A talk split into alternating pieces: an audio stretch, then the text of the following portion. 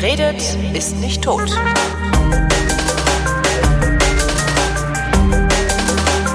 Willkommen zur Wissenschaft, worin Florian Freistetter und Holger Klein sich zusammensetzen und über Wissenschaft plaudern mit Florian Freistetter. Und Holger Klein. Du bist mit dem Fahrrad unterwegs, ne? Ich ja, jetzt bin ich schon fertig, aber ah. ich hatte jetzt quasi so meinen, meinen Urlaub äh, äh genommen letzten. Ich, du bist mit dem Fahrrad in Urlaub gefahren, ich, weil ich habe da das Fahrradfahren für mich entdeckt. Es ist ja wirklich, ich musste erst Mitte 40 werden, um äh, festzustellen, dass das eine ganz tolle Fortbewegungsweise nee, ist. Ich fahre immer schon Fahrrad, schon die letzten irgendwie 10, 15 Jahre. Ich fahre auch immer so Sommer, Winter, fahre immer mit dem Fahrrad überall hin, habe auch kein Auto. Mhm. Und jetzt im Urlaub habe ich halt Jahre davor schon immer gemacht, dass ich halt irgendwie so längere Fahrradtouren gemacht habe, irgendwie von Bayern zur Nordsee und so weiter. Und diesmal dachte ich, ich könnte ja mal von mir zu Hause in Jena nach Österreich fahren, zu meinen Eltern, dann nach Wien. Und weil ich halt wie das so ist, wenn man, wenn man selbstständig ist, man ja nicht wirklich so Urlaub genau. machen kann. Vor allem nicht, ich sehe, wenn ich einen Blog habe und so weiter. Als Freiberufler bist du entweder am Arbeiten oder tot. Genau. Und das ist ja mein Blog, da muss auch jeden Tag irgendwas drinstehen und so weiter. Darum habe ich gedacht, ich mache jetzt quasi so äh, eine Art äh, wissenschaftlich begleitete Fahrradreise. Das heißt, ich fahre eben mit dem Fahrrad von Jena bis Wien und das Ziel in Wien habe ich mir gesucht, eben das Naturhistorische Museum. Wie viele Kilometer sind das? Das sind 834 Kilometer waren Wie lange warst du da unterwegs? Ja, insgesamt, also es waren zehn Tagesetappen, aber halt, ich hätte es durchaus auch schneller machen können. Also ich bin meistens immer so morgens, früh morgens losgefahren, war dann meistens so mittags, frühen Nachmittag an meinem Tagesziel und habe halt den Rest des Tages und Abend frei gehabt, um halt irgendwas zu machen dort, weil ich halt eben auch unterwegs eben, wie gesagt, ich wollte mal was ansehen, ich wollte gucken, wo gibt's in den einzelnen Orten, wo ich durchkomme, wo kann man da irgendwo was Interessantes über Asteroiden lernen, um halt quasi diese ganze Asteroidenreise, wie ich es genannt habe, halt ein bisschen den Blog zu begleiten, bis ich dann halt eben am Ziel nach den zehn Tagen dann eben bei der größten, weltgrößten Meteoritensammlung angekommen bin. Also es waren so Tagesetappen zwischen 70 und 110 Kilometer, aber wie gesagt, das hätte durchaus, wenn es jetzt rein um den, den sportlichen Aspekt gegangen wäre, hätte man durchaus auch äh, längere Etappen machen können, wo mhm. ich halt den ganzen Tag unterwegs gewesen wäre, aber ich wollte halt unterwegs auch nochmal stehen bleiben. Wo pennst du dann? Also hast du ein Zelt dabei oder sowas? Oder nee, nee, das ist das, das, ich habe mir schon äh, dann Hotels gesucht, weil ich möchte dann auch irgendwie, wenn ich dann auch noch ein bisschen was schreiben will unterwegs, dann möchte ich dann nicht irgendwie mit meinem Laptop im Zelt kauern oder sowas, ja. dann in ein Zimmer.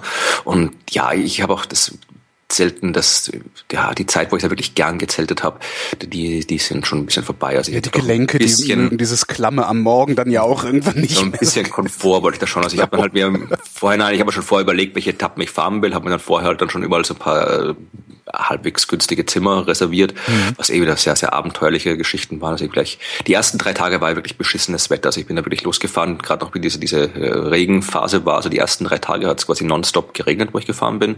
Und auch irgendwie sieben Grad oder sowas. Wo ich, da, vor allem auch die Gegend, wo ich durch bin, das war halt irgendwie so, so Thüringer Wald und Oberfranken, wo es sowieso ständig Scheißwetter ist. Mhm. Also da war es. Und dann nach der ersten Etappe, wo ich dann irgendwie 90 Kilometer durch strömenden Regen gefahren bin, dann stehe ich vor dem Hotel, was ich gebucht habe. Und da steht irgendwie, ja, Hotel ist gerade keiner in der Rezeption da. Und dann rufen sie die Nummer an, dann kommt jemand, dann rufe ich die Nummer an, dann ist da ständig, hebt keiner ab und alles. Und äh, das war natürlich war ein Greiz, äh, was du kennst, ne? Kleine thüringische Stadt. Nee. Und da ist halt hotelmäßig nicht so wahnsinnig viel los. Und das einzige Hotel, was ich dann noch irgendwie auf die Schnelle gefunden habe, weil halt die, wo ich reserviert hatte, nicht da waren, das war, das war echt eine Absteige. Also dass da, da gehst du rein, das, gehst du rein und das Foyer des Hotels ist eine Spielhalle. Was? Das ist eine Spielothek, da sitzt halt irgendwie lauter so, so Typen irgendwie oh, krass. darum und alles. Das äh, Zimmer hat irgendwie 30 Euro gekostet, glaube ich. Also, und war, ja, also der Fernseher dort drin, das war so, so, wie sich so Laptop, äh, Netbook, Bildschirmgröße so ungefähr. Und ja, das war, das war echt heftig dort. Also das war, also nicht, ja, das ist nicht schlimm, aber es war wirklich, wirklich so, du kommst da rein, dann hockt da so eine verrauchte Bude oh mit, mit 20 irgendwie Spielautomaten da drin und das ist dann irgendwie das Foyer vom Hotel. Ja, so wie gesagt, aber es war halt die erste Nacht. Und dann danach war es recht schön. Also dann bin ich noch in, wo war dann, ja, in äh, Rehau Oh Gott, das, das du Rehau kennst, das ist auch. Kenn ich, da, da werden so Fenster kommen daher, die heißen auch so, glaube ich. Ist echt, das, das ist irgendwie, das ist echt, also ich weiß nicht, ob da ziemlich viele Leute aus Rehau zuhören, also es ist, äh, da ist, da ist, war echt nix los. Also ich habe noch nie in meinem Leben irgendwas gesehen, wo so wenig los war wie hier in Rehau. Vielleicht also, kommen da, da dann doch nicht die Fenster her. nee, also irgendwas wird schon, angeblich gibt es eine, eine Psychiatrie, gibt es angeblich, die ja sehr bekannt ist. Mhm. Aber dann danach, nachdem ich dann endlich dann Franken hinter mir gelassen habe, also ich war ich schon sechs oder sieben Mal in Franken und habe noch nie die Sonne gesehen in Franken. Also das, das, das ist immer nur Scheißwetter. Die Leute sagen, also ich habe doch welche drauf, die sagen, Sommer ist bei uns, wenn es nicht schneit. Also da ist echt, also in Franken ist echt. Das ist ungefähr so wie ich in Kiel. Ich war in Kiel am Geomar, ähm, also am Helmholtz-Zentrum da oben. Und äh, es war total schönes Wetter. Und ich fand das eigentlich auch völlig normal. dass halt manchmal ist halt echt schönes Wetter. Und in Kiel scheint es aber so selten zu sein, dass echt schönes Wetter ist, dass die, ganzen, die Leute die ganze Zeit darüber gewitzelt haben, dass das Wetter so gut ist. Das hat mich irgendwie sehr irritiert, weil sie haben halt die ganze Zeit irgendwelche Sprüche über das Wetter gemacht. Und ich dachte, was habt ihr immer mit dem Wetter? Ist doch völlig in Ordnung, das Wetter. Also, gibt so Regionen. danach, also ich bin dann nach, nach, nach Frankenberg, da war ich dann in der Weiden in der Oberpfalz, mhm. da wo der Erfinder des Astrodiktikum Simplex geboren wurde. Ah da war, da war das Wetter dann schön. Da waren noch die, die Berge hinter mir, dann ging es weiter nach Regensburg, nach Passau, nach Linz. Also da die Donau lang, da war das Wetter dann super. Und dann ging es dann immer schön und ich habe unterwegs immer schön Sachen über Asteroiden rausgefunden und was drüber geschrieben und so. Das war eine recht nette Tour. Was für eine Ausrüstung hast du? Was hast du für ein Fahrrad? Ich habe das gleiche Fahrrad, mit dem ich sonst auch immer fahre. Also ich bin jetzt, ich habe ein ganz stinknormales Trekkingfahrrad, was irgendwie, kannst du in meinem Blog gucken, da sind doch, glaube ich, sogar irgendwie Fotos dann von, wie ich die Reise gemacht habe, irgendwie von dem Fahrrad Pegasus heißt das. Keine Ahnung, hat irgendwie 24 Gänge. Also es war jetzt auch kein, ich habe damals, wie ich es gekauft habe, hatte ja auch nicht wahnsinnig viel Geld, aber ich habe glaube ich, irgendwie 500 Euro gekostet oder sowas. Mhm. Also einfach ein ganz normales Trekkingfahrrad, mit dem man halt irgendwie so durch die Gegend fährt. Und dann habe ich da irgendwie noch so zwei so Fahrradtaschen dran und das war's im Prinzip. Was machst du gegen Regen? Also wie, wie kleidest du dich da? Und das ist gerade so ein bisschen mein Thema, Regen, Regenschutz beim Fahrradfahren. Also ja, habe ich schon schon schon gehört, das in anderen beim Tim und und genau, ähm, NSFW hatten wir kurz drüber gesprochen. Und ja, ich, also ich denke mal, das ist, ich, ich finde man, dann sollte das nicht so so überintellektualisieren. Also ich habe mir irgendwo im, ich glaube bei Xenos im Supermarkt in Jena so ein äh, Regenponcho gekauft. Mhm. Äh, den, den kann man, den wirft man sich über und mhm. dann habe ich noch so eine, äh, das ist so eine, so eine Regenhose, also nicht irgendwie komische Beinlinge oder sonst irgendwas, mhm. sondern ist im Prinzip einfach aus dem gleichen Stoff, aus dem man solche Regenjacken gemacht, also ganz dünner Stoff, äh, Plastikdingens und das ist einfach so eine riesengroße Überhose im Prinzip. Ja, sowas habe ich fürs Motorrad. Ziehst ja. einfach drüber drüber an und fertig und das war's. Also Poncho und so eine Regenhose und dann kommt auch kein Regen durch. Das einzige Problem waren die Schuhe. Ich habe da irgendwie keine wasserdichten Schuhe mit. Das heißt, meine mhm. Füße waren ständig nass drei Tage lang. Also da hätte ich vorher noch überlegen sollen, dass ich mir irgendwie andere Schuhe anziehe. Aber ansonsten, ansonsten war's das. Oh. Also dann bin ich mit meinem Poncho ja gar nicht so verkehrt. Und ich habe ja auch nicht vor, äh, äh, im Regen lange Touren zu fahren, also sondern ist ja eher dafür, dass, dass äh, falls mal, falls es mal anfängt zu regnen, während man unterwegs ist oder so, dafür, das, das ist eher so mein Begehr. Also so 200 Kilometer Touren mit dem Fahrrad habe ich bisher noch nicht geplant. Ja, ja nee, also das, normalerweise probiere ich das auch so zu machen, dass halt irgendwie, wenn ich so eine Touren mache, dass zu einer Zeit, wo jetzt nicht unbedingt mit großen Regen zu rechnen ist, aber da habe ich halt diesmal Pech gehabt. Also mhm. und dann ja musst halt irgendwie, wenn ich dann schon irgendwie dann unterwegs bin, dann möchte ich auch, dann fahre ich auch bei Regen. Also das ist jetzt nicht so schlimm ist. Es war das Problem ist, dass dann immer, wenn es Regen ist und dann auch noch irgendwie eiskalt dazu. Also das, wenn du im ja. Winter fährst, also im Herbst, dann ist es ein bisschen nervig da. Aber wenn jetzt, gut, das war da auch eiskalt. Ich habe sogar meine Handschuhe noch mitgehabt, so Wollhandschuhe, die ich dann auch gebraucht habe. Aber äh, es ging dann eigentlich. Also sobald es dann irgendwie so Regen ist ja auch nur Wasser im Prinzip. Also das kann man auch überleben.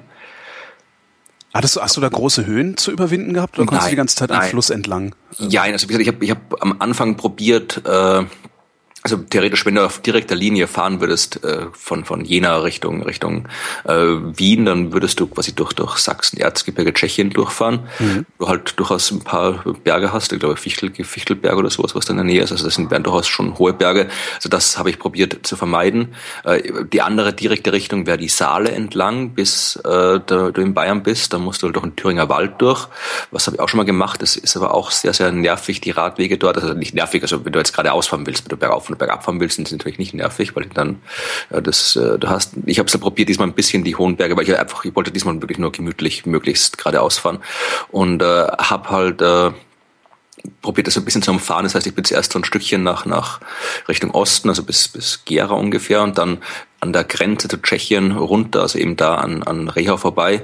Und es war ein bisschen gebirgig, aber jetzt nicht dramatisch. Es waren halt, das Problem war eher, dass ich, dass ich, dass ich äh, bei der einen Etappe irgendwie mein Routenplaner mich angeschissen hat. Ja, also der hat mir erzählt, das wäre irgendwie, ich habe gedacht, irgendwie der Tag, wo ich dann irgendwie dieser, dieser kälteste, regnerische Tag, wo ich dann am mittags in Reho angekommen bin, wäre laut meiner Routenplanung eben der gewesen, wo halt wirklich die großen Berge, also die unter Anführungszeichen großen Berge gewesen wären. Und dann habe ich mich schon gefreut, dass es jetzt eben schön geradeaus weitergeht.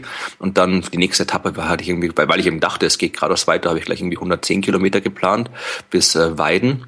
Und das war echt, da ging es nur bergauf und bergab, ständig. Regen, mhm bergauf, bergab. und dann hab, dann ging es, dann gab es da auch kein, das war auch gerade der einzige Gegend, wo es keine wirklich guten offiziellen Radwege gab. Das heißt, du bist da immer durch so beschissene Forstwege und alles durchgefahren. Und diese Forstwege sind ja echt nervig. Die sind ja so gemacht, dass die sind quasi, haben so einen Querschnitt, so, so, so, so einen gewölbten Querschnitt, damit das Wasser irgendwie links und rechts abfließen kann. Und äh, links und rechts neben dem Weg hast du dann äh, so halben Meter tiefen, ein Meter tiefe Straßengräben, wo sich das Wasser irgendwie drin sammelt. Und das heißt, du, du radelst dann da bei Regen auf diesen rutschigen Forstwegen dahin. Das ist alles nicht schön. Ich, ich dann irgendwie natürlich, da bin ich dann auch irgendwie, das war echt toll. Also ich bin dann wirklich schön abgerutscht in diesen ein Meter tiefen Straßengraben rein. Also ich Kopf voran voraus, mein Fahrrad dann hat noch einen Überschlag gemacht und hinten, hinten auf mich drauf. Das, ja, das war dann nicht so toll. Aber sowohl ich als auch Fahrrad haben es überstanden. Und wenn ich dran gedacht hätte, mich vor dem Einchecken im Hotel nochmal äh, das Gesicht zu waschen, dann hätte mich die Rezeptionistin dort auch nicht so entgeistert angeschaut, weil ich dann erst im Hotelzimmer im Spiegel gesehen habe, dass ich irgendwie noch das verkrustete Blut, was man irgendwie. Oh Gott. Das, das war nicht schlimm, was ich habe. Das ist eine Haben Sie ein Zimmer für mich? ja. Und dann am nächsten Tag, da war, da habe ich ja schon echt, da ging es dann weiter nach Regensburg, da war es alles schön wunderbar sonnig und gerade und super ausgebaute Strecken und alles. Und ich bin so fröhlich vor mich hingeradelt, bin schon irgendwie um äh, sieben in der Früh losgefahren, weil ich dachte, jetzt bei dem schönen Wetter möchte ich möglichst früh losfahren und fahre vor mich hin und so durch Bayern und Frühstück irgendwie schon irgendwo bayerischen Kaffee Kaffeehäusern und dann rammt mich eine dämliche bayerische Autofahrerin auf einem Fahrradübergang. Also auch nicht wirklich schlimm, aber ist halt wirklich, äh, ich, die stand halt da, hat gewartet und Wie? ich und rammt dich trotzdem, obwohl sie da ja, steht? Die stand dort, hat gewartet, hat mhm. anscheinend geschaut, irgendwie, wo jetzt irgendwie Autos kommen, dass sie dann irgendwie rausfahren kann. Und ich sehe halt, die steht und da ist ein Fahrradübergang und es war noch ein Parkplatzausfahrt. Das heißt, ich habe irgendwie noch, noch dreimal Vorfahrt gehabt. Ja, also einmal, weil es ein Fahrradübergang war, weil ich halt fließender Verkehr war und sie stehender Verkehr war und so weiter. Also das äh, ich habe nicht damit gerechnet, dass die dann einfach losfährt, ja. während ich gerade direkt vor ihr stehe. Also natürlich, es war halt keine, keine ist nicht viel passiert, weil die halt wirklich äh, quasi angefahren ist, aber habe ich wirklich noch gerade noch so das in den Hinter, ins Hinterrad reingerammt, also gerade noch an meinen Fuß vorbei. Äh, ich bin noch, nicht, bin noch nicht gestürzt, aber es richtig so meine Tasche, also die Packtasche mit dem PC drinnen, ist dann auf die Straße geflogen, hat's auch überlegt zum Glück. Und ja, was mich echt genervt hat, ist, halt, dass, dass, dass die Frau mich dann auch irgendwie angeschnauzt hat und angepöbelt hat. Das ist halt das Beste. Das, das, das können Autofahrer halt auch total gut. Also weil irgendwie Autofahren macht halt asozial. Das ist was, was ich immer wieder feststelle. Da müsste man eigentlich auch mal gucken, ob es da schon Arbeiten drüber gibt. Ähm, ich bin der festen Überzeugung, dass es messbar ist und zwar mit hoher Signifikanz messbar ist, dass ähm, das Besteigen eines Autos oder das Besteigen eines Kraftfahrzeuges oder Führen eines Kraftfahrzeuges äh, unmittelbar sich nachteilig auf das Moralempfinden äh, äh auswirkt. Also ich bin fest davon überzeugt. Ich merke das an mir selbst schon. Und ich bin jetzt, ne, wie gesagt, ich habe ja das Fahrradfahren für mich entdeckt. Äh, seit, seit einem Dreivierteljahr bin ich ja recht viel unterwegs mit dem Rad. Ähm, das, das ist äh, bei, bei keinem anderen Verkehrsteilnehmer fällt mir das so sehr auf äh, wie bei Autofahrern, wie, wie asozial die unterwegs sind. Also auch selbst die, die normal fahren, in Anführungszeichen, wie viele Fehler da passieren, wie viel Unachtsamkeit da, äh, wie viel, wie viel Ignoranz da im Spiel ist, das ist Wahnsinn. Also ich glaube, das Problem jetzt speziell was was äh, Autofahrer, äh, Fahrradfahrer angeht, ist nicht so sehr jetzt über die asoziales Verhalten, das spielt sich auch eine Rolle, aber ich glaube eher, es ist das Problem, dass halt äh, immer noch sehr sehr viele Menschen schlicht und einfach nicht Fahrrad fahren oder wenn dann halt mal irgendwie so haben halt irgendwie ihr, ihr 1000 Euro Mountainbike im Keller stehen, was sie halt irgendwie ab und zu mal rausholen und dann irgendwo mhm. durch den Park äh, fahren damit oder sowas. Aber es ist jetzt nicht so, dass das äh, Fahrradfahrer, die quasi als, als nicht als, als Sportler, sondern einfach als normale Verkehrsteilnehmer am normalen Verkehr teilnehmen. Ja. Also das sind immer noch, noch relativ wenige. Und äh, dass äh, die, die als Autofahrer kann man sich dann oft schwer in die Fahrradfahrer hineinversetzen. Das ist richtig, nicht, ja. Also wenn du jetzt quasi, äh, das jetzt zum Beispiel, ich werde oft angehoben, wenn ich dann die Straße lang fahre und dann äh, halt nicht exakt äh, irgendwie unmittelbar am rechtesten Straßenrand entlang schramme, sondern halt ein Stückchen weiter vom, vom, vom, äh, von der Gehsteigkante irgendwie entfernt fahre, weil man das halt so macht. Ja. Aber die ist halt irgendwie Fahrradfahrer, der nimmt halt quasi den Platz weg, der muss jetzt ja. irgendwie ausweichen. Also das, das Aber das erlebe ich halt wirklich nur bei Autofahrern, dass dieses, und, und auch bei mir, an mir selbst, wenn ich Auto fahre. Ich muss mich halt ständig, also es ist wirklich eine kognitive Anstrengung, wenn ich im Auto sitze, mich immer wieder zur Ordnung zu rufen, ähm, dass mir niemand den Platz wegnimmt, sondern wer da vor mir fährt, der fährt halt vor mir. Und wenn das ein Fahrrad ist, dann ist das halt ein Fahrrad. Das ist äh, schon wirklich bemerkenswert. Ich habe das nicht, wenn ich Motorrad fahre, ich habe das nicht, wenn ich Rad fahre und zu Fuß erst recht nicht. Also wenn ich Rad fahre, möchte ich gerne Fußgänger im Vorbeifahren ohrfeigen dürfen. Das fände ich irgendwie schön. Aber das, das, dieses, dieses, äh, dieses äh, mangelhafte äh, Hineindenken in Fahrradfahrer, das, ja. war, war auch der Grund äh, für diesen, diesen, diesen Zusammenstoß da bei mir, weil mhm. das auch, das war halt ganz, die hat es da nicht irgendwie absichtlich gemacht, sondern die hat halt einfach, der war halt nicht wirklich bewusst, dass da halt jetzt irgendwie auch Radfahrer kommen. Die hat halt gesehen, da ist eine Ausfahrt und da fahre ich halt irgendwie raus und ich schaue jetzt irgendwie links und rechts, wo die Autos kommen, aber ich schaue jetzt nicht unbedingt links und rechts, ob da vielleicht auch noch Fahrradfahrer kommen, weil halt irgendwie die Leute halt nicht gewohnt sind, dass da halt auch mal Fahrradfahrer irgendwie an, am Straßenverkehr teilnehmen. Und insofern äh, fällt mir als, ist halt dass das, das, das als, als, was auch der Grund ist, warum äh, die ganzen Fahrradorganisationen äh, oft gegen diese äh, baulich getrennten Radwege sind, was ja eigentlich zuerst äh, ein bisschen seltsam klingt, warum das halt irgendwie so ein baulich äh, abgetrennter Radweg, also wirklich extra Radweg für Radfahrer, dass die irgendwie äh, unsicherer sein sollen, als äh, wenn du jetzt quasi als Fahrradfahrer direkt mit auf der Straße fährst. Aber es ist halt genau das, also du wirst als Radfahrer eben unsichtbar, wenn du nicht am normalen Straßenverkehr teilnimmst. Und das ja. war halt genau so ein Fall. Das war halt irgendwie so ein Radweg neben der normalen Straße, der halt ab und zu die normale Straße gequert hat. Und weil die Autofahrer eben nicht damit rechnen, dass da eben auch mal Radfahrer kommen, achten nicht auf Radfahrer. Wenn ich jetzt quasi mit den Autos auf so einer Fahrradspur oder sowas auf der normalen Straße gefahren wäre, dann wäre das alles nicht passiert, weil dann wäre ich halt auch für die Autofahrer viel sichtbarer Teil des Straßenverkehrs gewesen. Ja, ja, ich hatte zwischenzeitlich dann auch mal die, die Idee, äh, eigentlich müsste man Autofahrer zwingen, einmal im Jahr einen Tag lang mit dem Fahrrad durch die Stadt zu fahren und Fahrradfahrer zwingen, mit dem Auto zu fahren. Aber das funktioniert halt nicht so gut, weil viele von denen können das halt gar nicht. Und jetzt um die um die Objektivität wiederherzustellen, äh, erzähle ich jetzt noch äh, über die die äh, die blöden Fahrradfahrer, die ich unterwegs getroffen habe. Ja, bitte. Äh, nee, also ich bin ja quasi, äh, also der Donauradweg dann entlang, der ist ja ein sehr, sehr bekannter, beliebter Fahrradweg, wo auch viel los ist. Und ganz besonders extrem ist der Fahrradverkehr, so wenn du die Wachau entlang fährst. Also, mhm. Was sagst, Wachau das ist halt Weinbaugebiet. Also Wein, ja, genau. Also das ist die Gegend, wo ich herkomme aus Österreich und wo ich jetzt momentan auch gerade bin und wo meine Eltern wohnen. Und da, äh, das war halt meine letzte Etappe vor der Etappe nach Wien, bin ich halt einmal noch die Wachau gefahren. Das ist echt, also das ist da wunderbarer Radweg, einmal so 40 Kilometer oder sowas, wie die Wachau lang ist. Also Wachau ist ein Donautal, für die, die es nicht kennen, mit links und rechts äh, wunderbaren Weinbergen und Ritterburgen und kleinen Ortschaften. Alles extrem malerisch, ist irgendwie Weltkulturerbe und Weltnaturerbe und alles.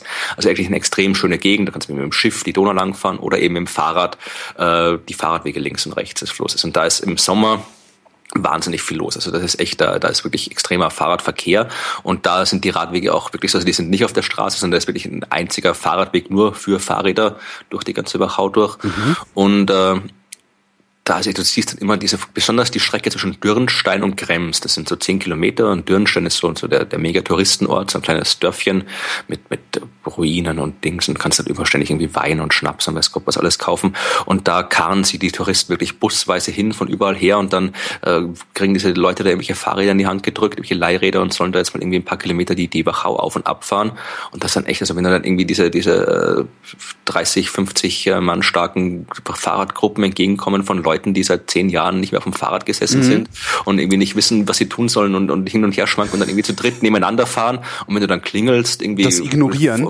Also klingeln ist sowieso, also klingeln bringt überhaupt nichts. Also ja. sobald mehr als zwei, bei einer Person geht's noch, aber sobald mehr als zwei Personen sind und du klingelst, die Leute schauen sich erstmal um, das ist ein komisches Geräusch, was könnte das für ein Geräusch sein? Darum sage ich ja, im Vorbeifahren Ohrfeigen dürfen. und dann meistens ist es so, also wenn dann zwei Leute nebeneinander gehen, weicht die rechte Person nach links genau. aus und die nach rechts aus und du bist erst wieder warsch. Und dann haben sie alle ihre dämlichen, ihre, die, die ganzen, äh, ihre, ihre dämlichen Fahrradrenndresses an mit dieser ganzen aufgedruckten Werbung und so weiter. Das ist ja auch schon wie von der Tour de France mhm. und fahren dann irgendwie mit 5 kmh da vor sich hin. Ich verstehe das ist so nicht. Also ich meine, ich habe halt auch, ich habe auch normale Sportkleidung an beim Fahrradfahren, aber ich käme jetzt nicht auf die Idee, mir in einen Laden zu gehen und dann Geld auszugeben für mit Sponsoren bedruckten ja, T-Shirts. Also das, wenn, seltsam, wenn, wenn, ja. wenn, jetzt jemand zu mir kommt und sagt, hallo, ich möchte dich jetzt irgendwie, wenn du wieder mal eine, so, so eine blogbegleitende Fahrradtour machst und äh, dann irgendwie ein paar Fotos auch von dir vom Fahrrad machst dann und dir irgendwie, äh, keine Ahnung, irgendwas auf der T-Shirt draufschreibst, äh, das anziehst, dann kriegst du 1000 Euro von mir oder sowas, dann mache ich das auch. Wenn man ja, natürlich. Ja, weil ich gebe kein Geld aus, ist ja um käuflich. Firmen zu machen, aber die haben alle, alle diese ganzen Fahrrad, Hobby-Fahrradfahrer haben da schon aus, als würden sie gerade irgendwie äh, von der Tour de France kommen, wenn da nicht ihre riesen Bierbäuche wären oder sowas unter diesen Fahrradressen. Das ist sowieso immer das Lustigste, diese, diese Leute, die dann unfassbar viel Geld in wahnsinnig leichte Fahrräder investieren und selber aber irgendwie, weißt du, anstatt, anstatt dann sich ein Fahrrad für 3000 Euro zu kaufen, was 8 äh, Kilo statt 11 Kilo wiegt, könnten sie auch eins für 1000 Euro kaufen und die drei Kilo abspecken. Das, genau. da muss dann, und dann haben sie auch noch so diese komischen Trikots an. Da bin ich immer ein bisschen befremdet, wenn ich das sehe. Aber okay. Es gibt übrigens was Schlimmeres als diese Fahrradfahrer, äh, die du äh, beschrieben hast. Die gibt's in Berlin. Ähm, hier ist es seit, ich, ich, weiß gar nicht, seit ein paar Jahren ist es hier modern, Radtouren durch Berlin anzubieten. Ja, okay. Das sind dann so, so Ballonreifen-Fahrräder äh, mit zu tief eingestellten Sätteln, auf denen kaum und auf denen man kaum ordentlich fahren kann.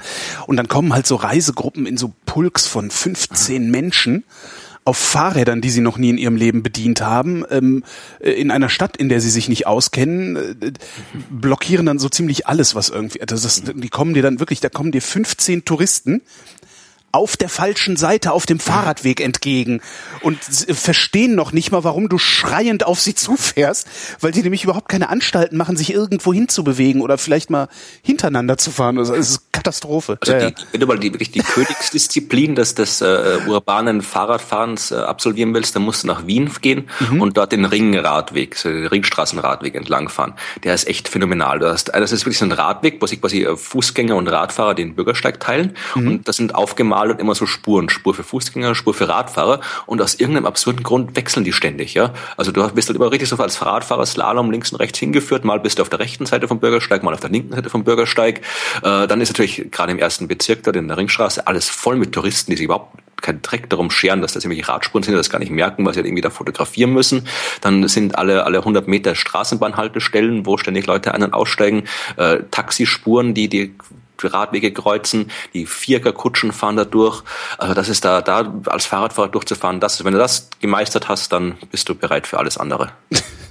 dann bist du bereit für für für, für ja für Berlin. Ich, ich mach das mal. Ich fahre mal nach Wien und dann fahre ich den Ringradweg. Und jetzt wer das jetzt hört, sagt, ah cool, da komme ich mit. Und dann trollen sie mich wieder alle, wann ich dann endlich mal nach Wien komme. Das letzte Mal nach Wien habe ich es geschafft 1999. Ja, da hat sich ein bisschen was getan in der Zwischenzeit. Kann gut sein, ja. Ich habe so den Verdacht. Ähm, ja, wir können ja mal über die Asteroiden reden, die unterwegs alle getroffen haben. Ich wollte gerade sagen, wie, wie finden wir denn jetzt mal die Kurve zum eigentlichen Anlass ja. unseres Gesprächs? ja.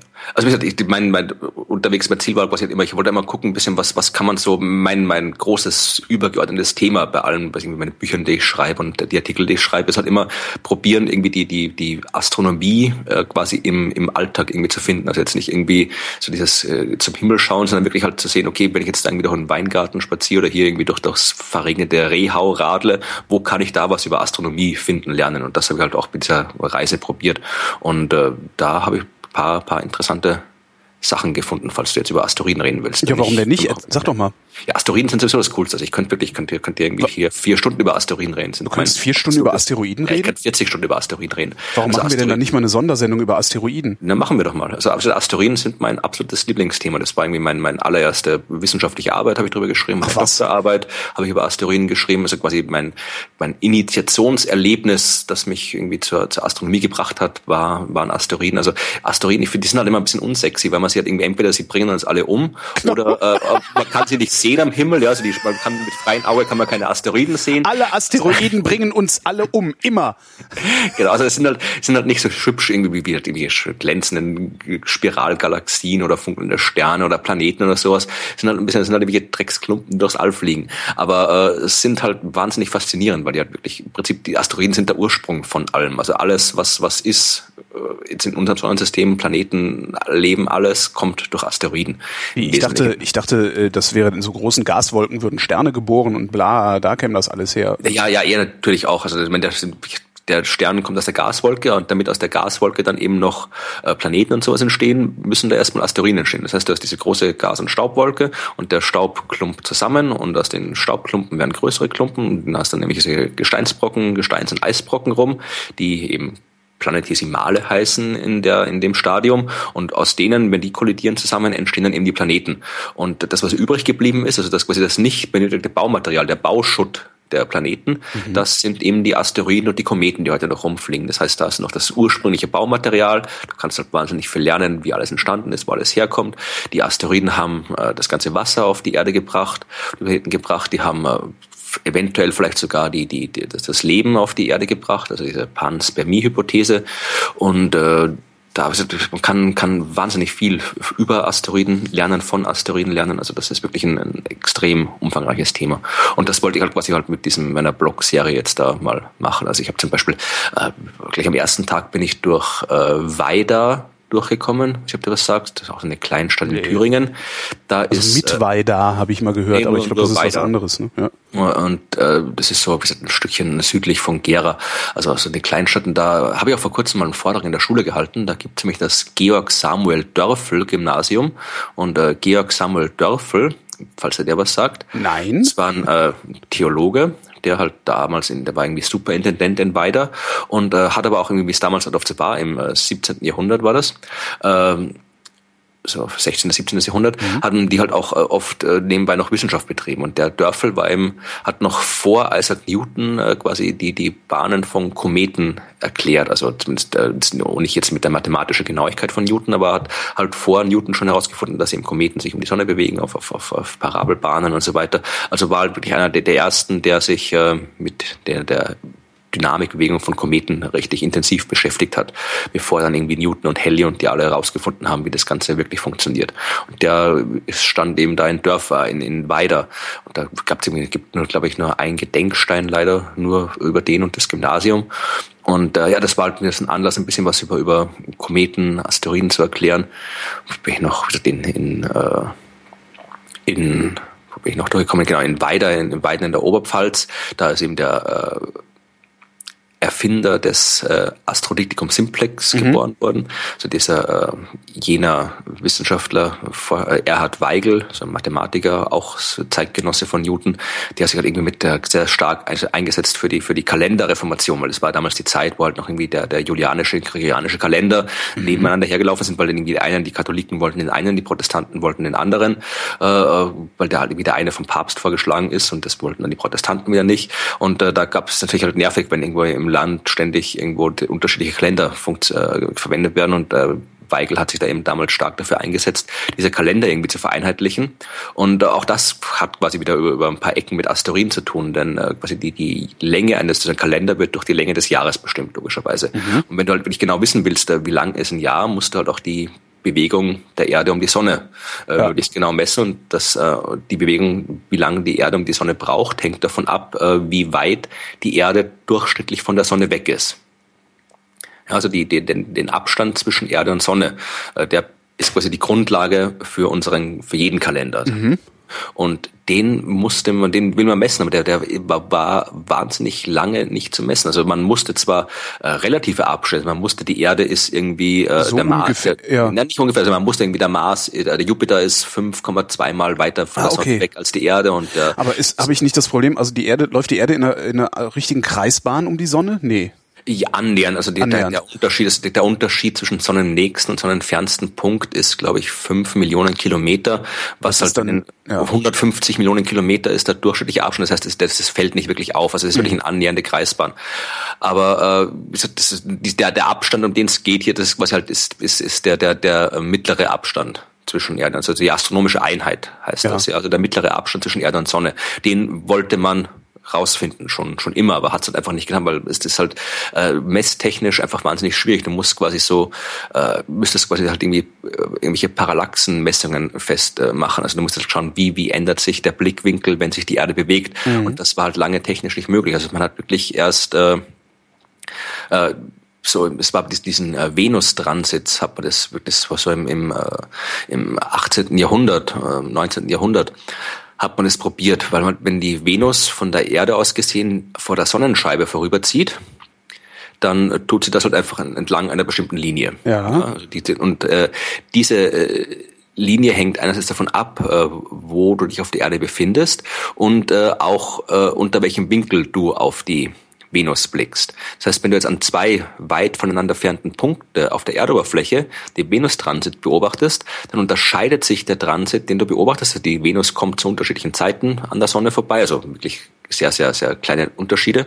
Aber diese Unterschiede, die hängen eben äh, davon ab, wie weit die Sonne von der Erde entfernt ist. Es ist so, so ein trigonometrisches Problem. Der Forscher ist, dass die zwei Punkte auf der Erdoberfläche, die blicken äh, auf die Venus und projiziert quasi das Bild der Venus auf die Sonnenscheibe. Und äh, je nachdem, wie du drauf schaust, äh, ändert sich das und je nachdem, wie weit du weg bist, ändert sich das. Das heißt, äh, da du den Abstand auf der Erde kennst, wenn das der eine Beobachter hockt irgendwo in Norwegen, der andere irgendwo in der Südsee, so den Abstand kannst du gleich berechnen äh, und du kannst sehen, wie stark sich die, die, die, die die Projektion der Venus auf die Sonnenscheibe ändert und aus dem kannst du dann eben berechnen mit jeder Menge Mathematik, wie weit die Erde von der Sonne entfernt ist. Also wie weit, du kannst berechnen, wie weit die Erde von der Venus entfernt ist mhm. und aus dem kannst du dann berechnen, wie weit äh, die Erde von der Sonne entfernt ist. Das hat man eben bei den Venus-Transits probiert. Deswegen war auch wie damals. Wie oft, wie oft ist so ein Venus-Transit? Äh, sehr selten. Also es mhm. sind so äh, alle zwei Stück im Abstand von, ich glaube, irgendwie sieben Jahren oder sowas, alle 120 Jahre. Ach, also das ist jetzt ja. irgendwie, das ist halt wirklich was, was man halt äh, nicht, was jetzt nicht ständig äh, vorkommt. Und deswegen, man hat damals auch wirklich so die, die, die große äh, Reise, die damals war äh, ich glaube, James Cook, gemacht hat, der irgendwie einmal da um die Welt gesegelt ist. Äh, das war unter anderem auch, damit er halt von der Südsee aus äh, den Venustransit beobachten konnte. Also das war eines seiner, seiner hauptsächlichen Aufgaben, die er da äh, absolvieren musste. Und das hat man damals wirklich Problem hat. Also ein bisschen so, das Problem war halt, dass halt die Beobachtungen waren ziemlich schlecht damals, die Bedingungen waren nicht gut. Was bringt ja, hast ja, kannst noch so weit irgendwie um die Welt segeln, wenn dann gerade schlechtes Wetter ist. Wenn der Transit ist, bist trotzdem angeschissen. Und Stimmt. das ist halt auch vielen passiert. Also da gibt's ja wunderbare Geschichten von diesem einen Franzosen, der da irgendwie nach Indien gesegelt ist und dabei irgendwie unterwegs von Piraten überfallen ist und Schiffbruch erlitten hat und weiß Gott was alles. Dann ist er in Indien angekommen nach, nach äh, weiß Gott wie viel Verspätung, hat sich dort dann erst der eigene Sternwarte hingebaut. Dann war schlechtes Wetter an dem Tag.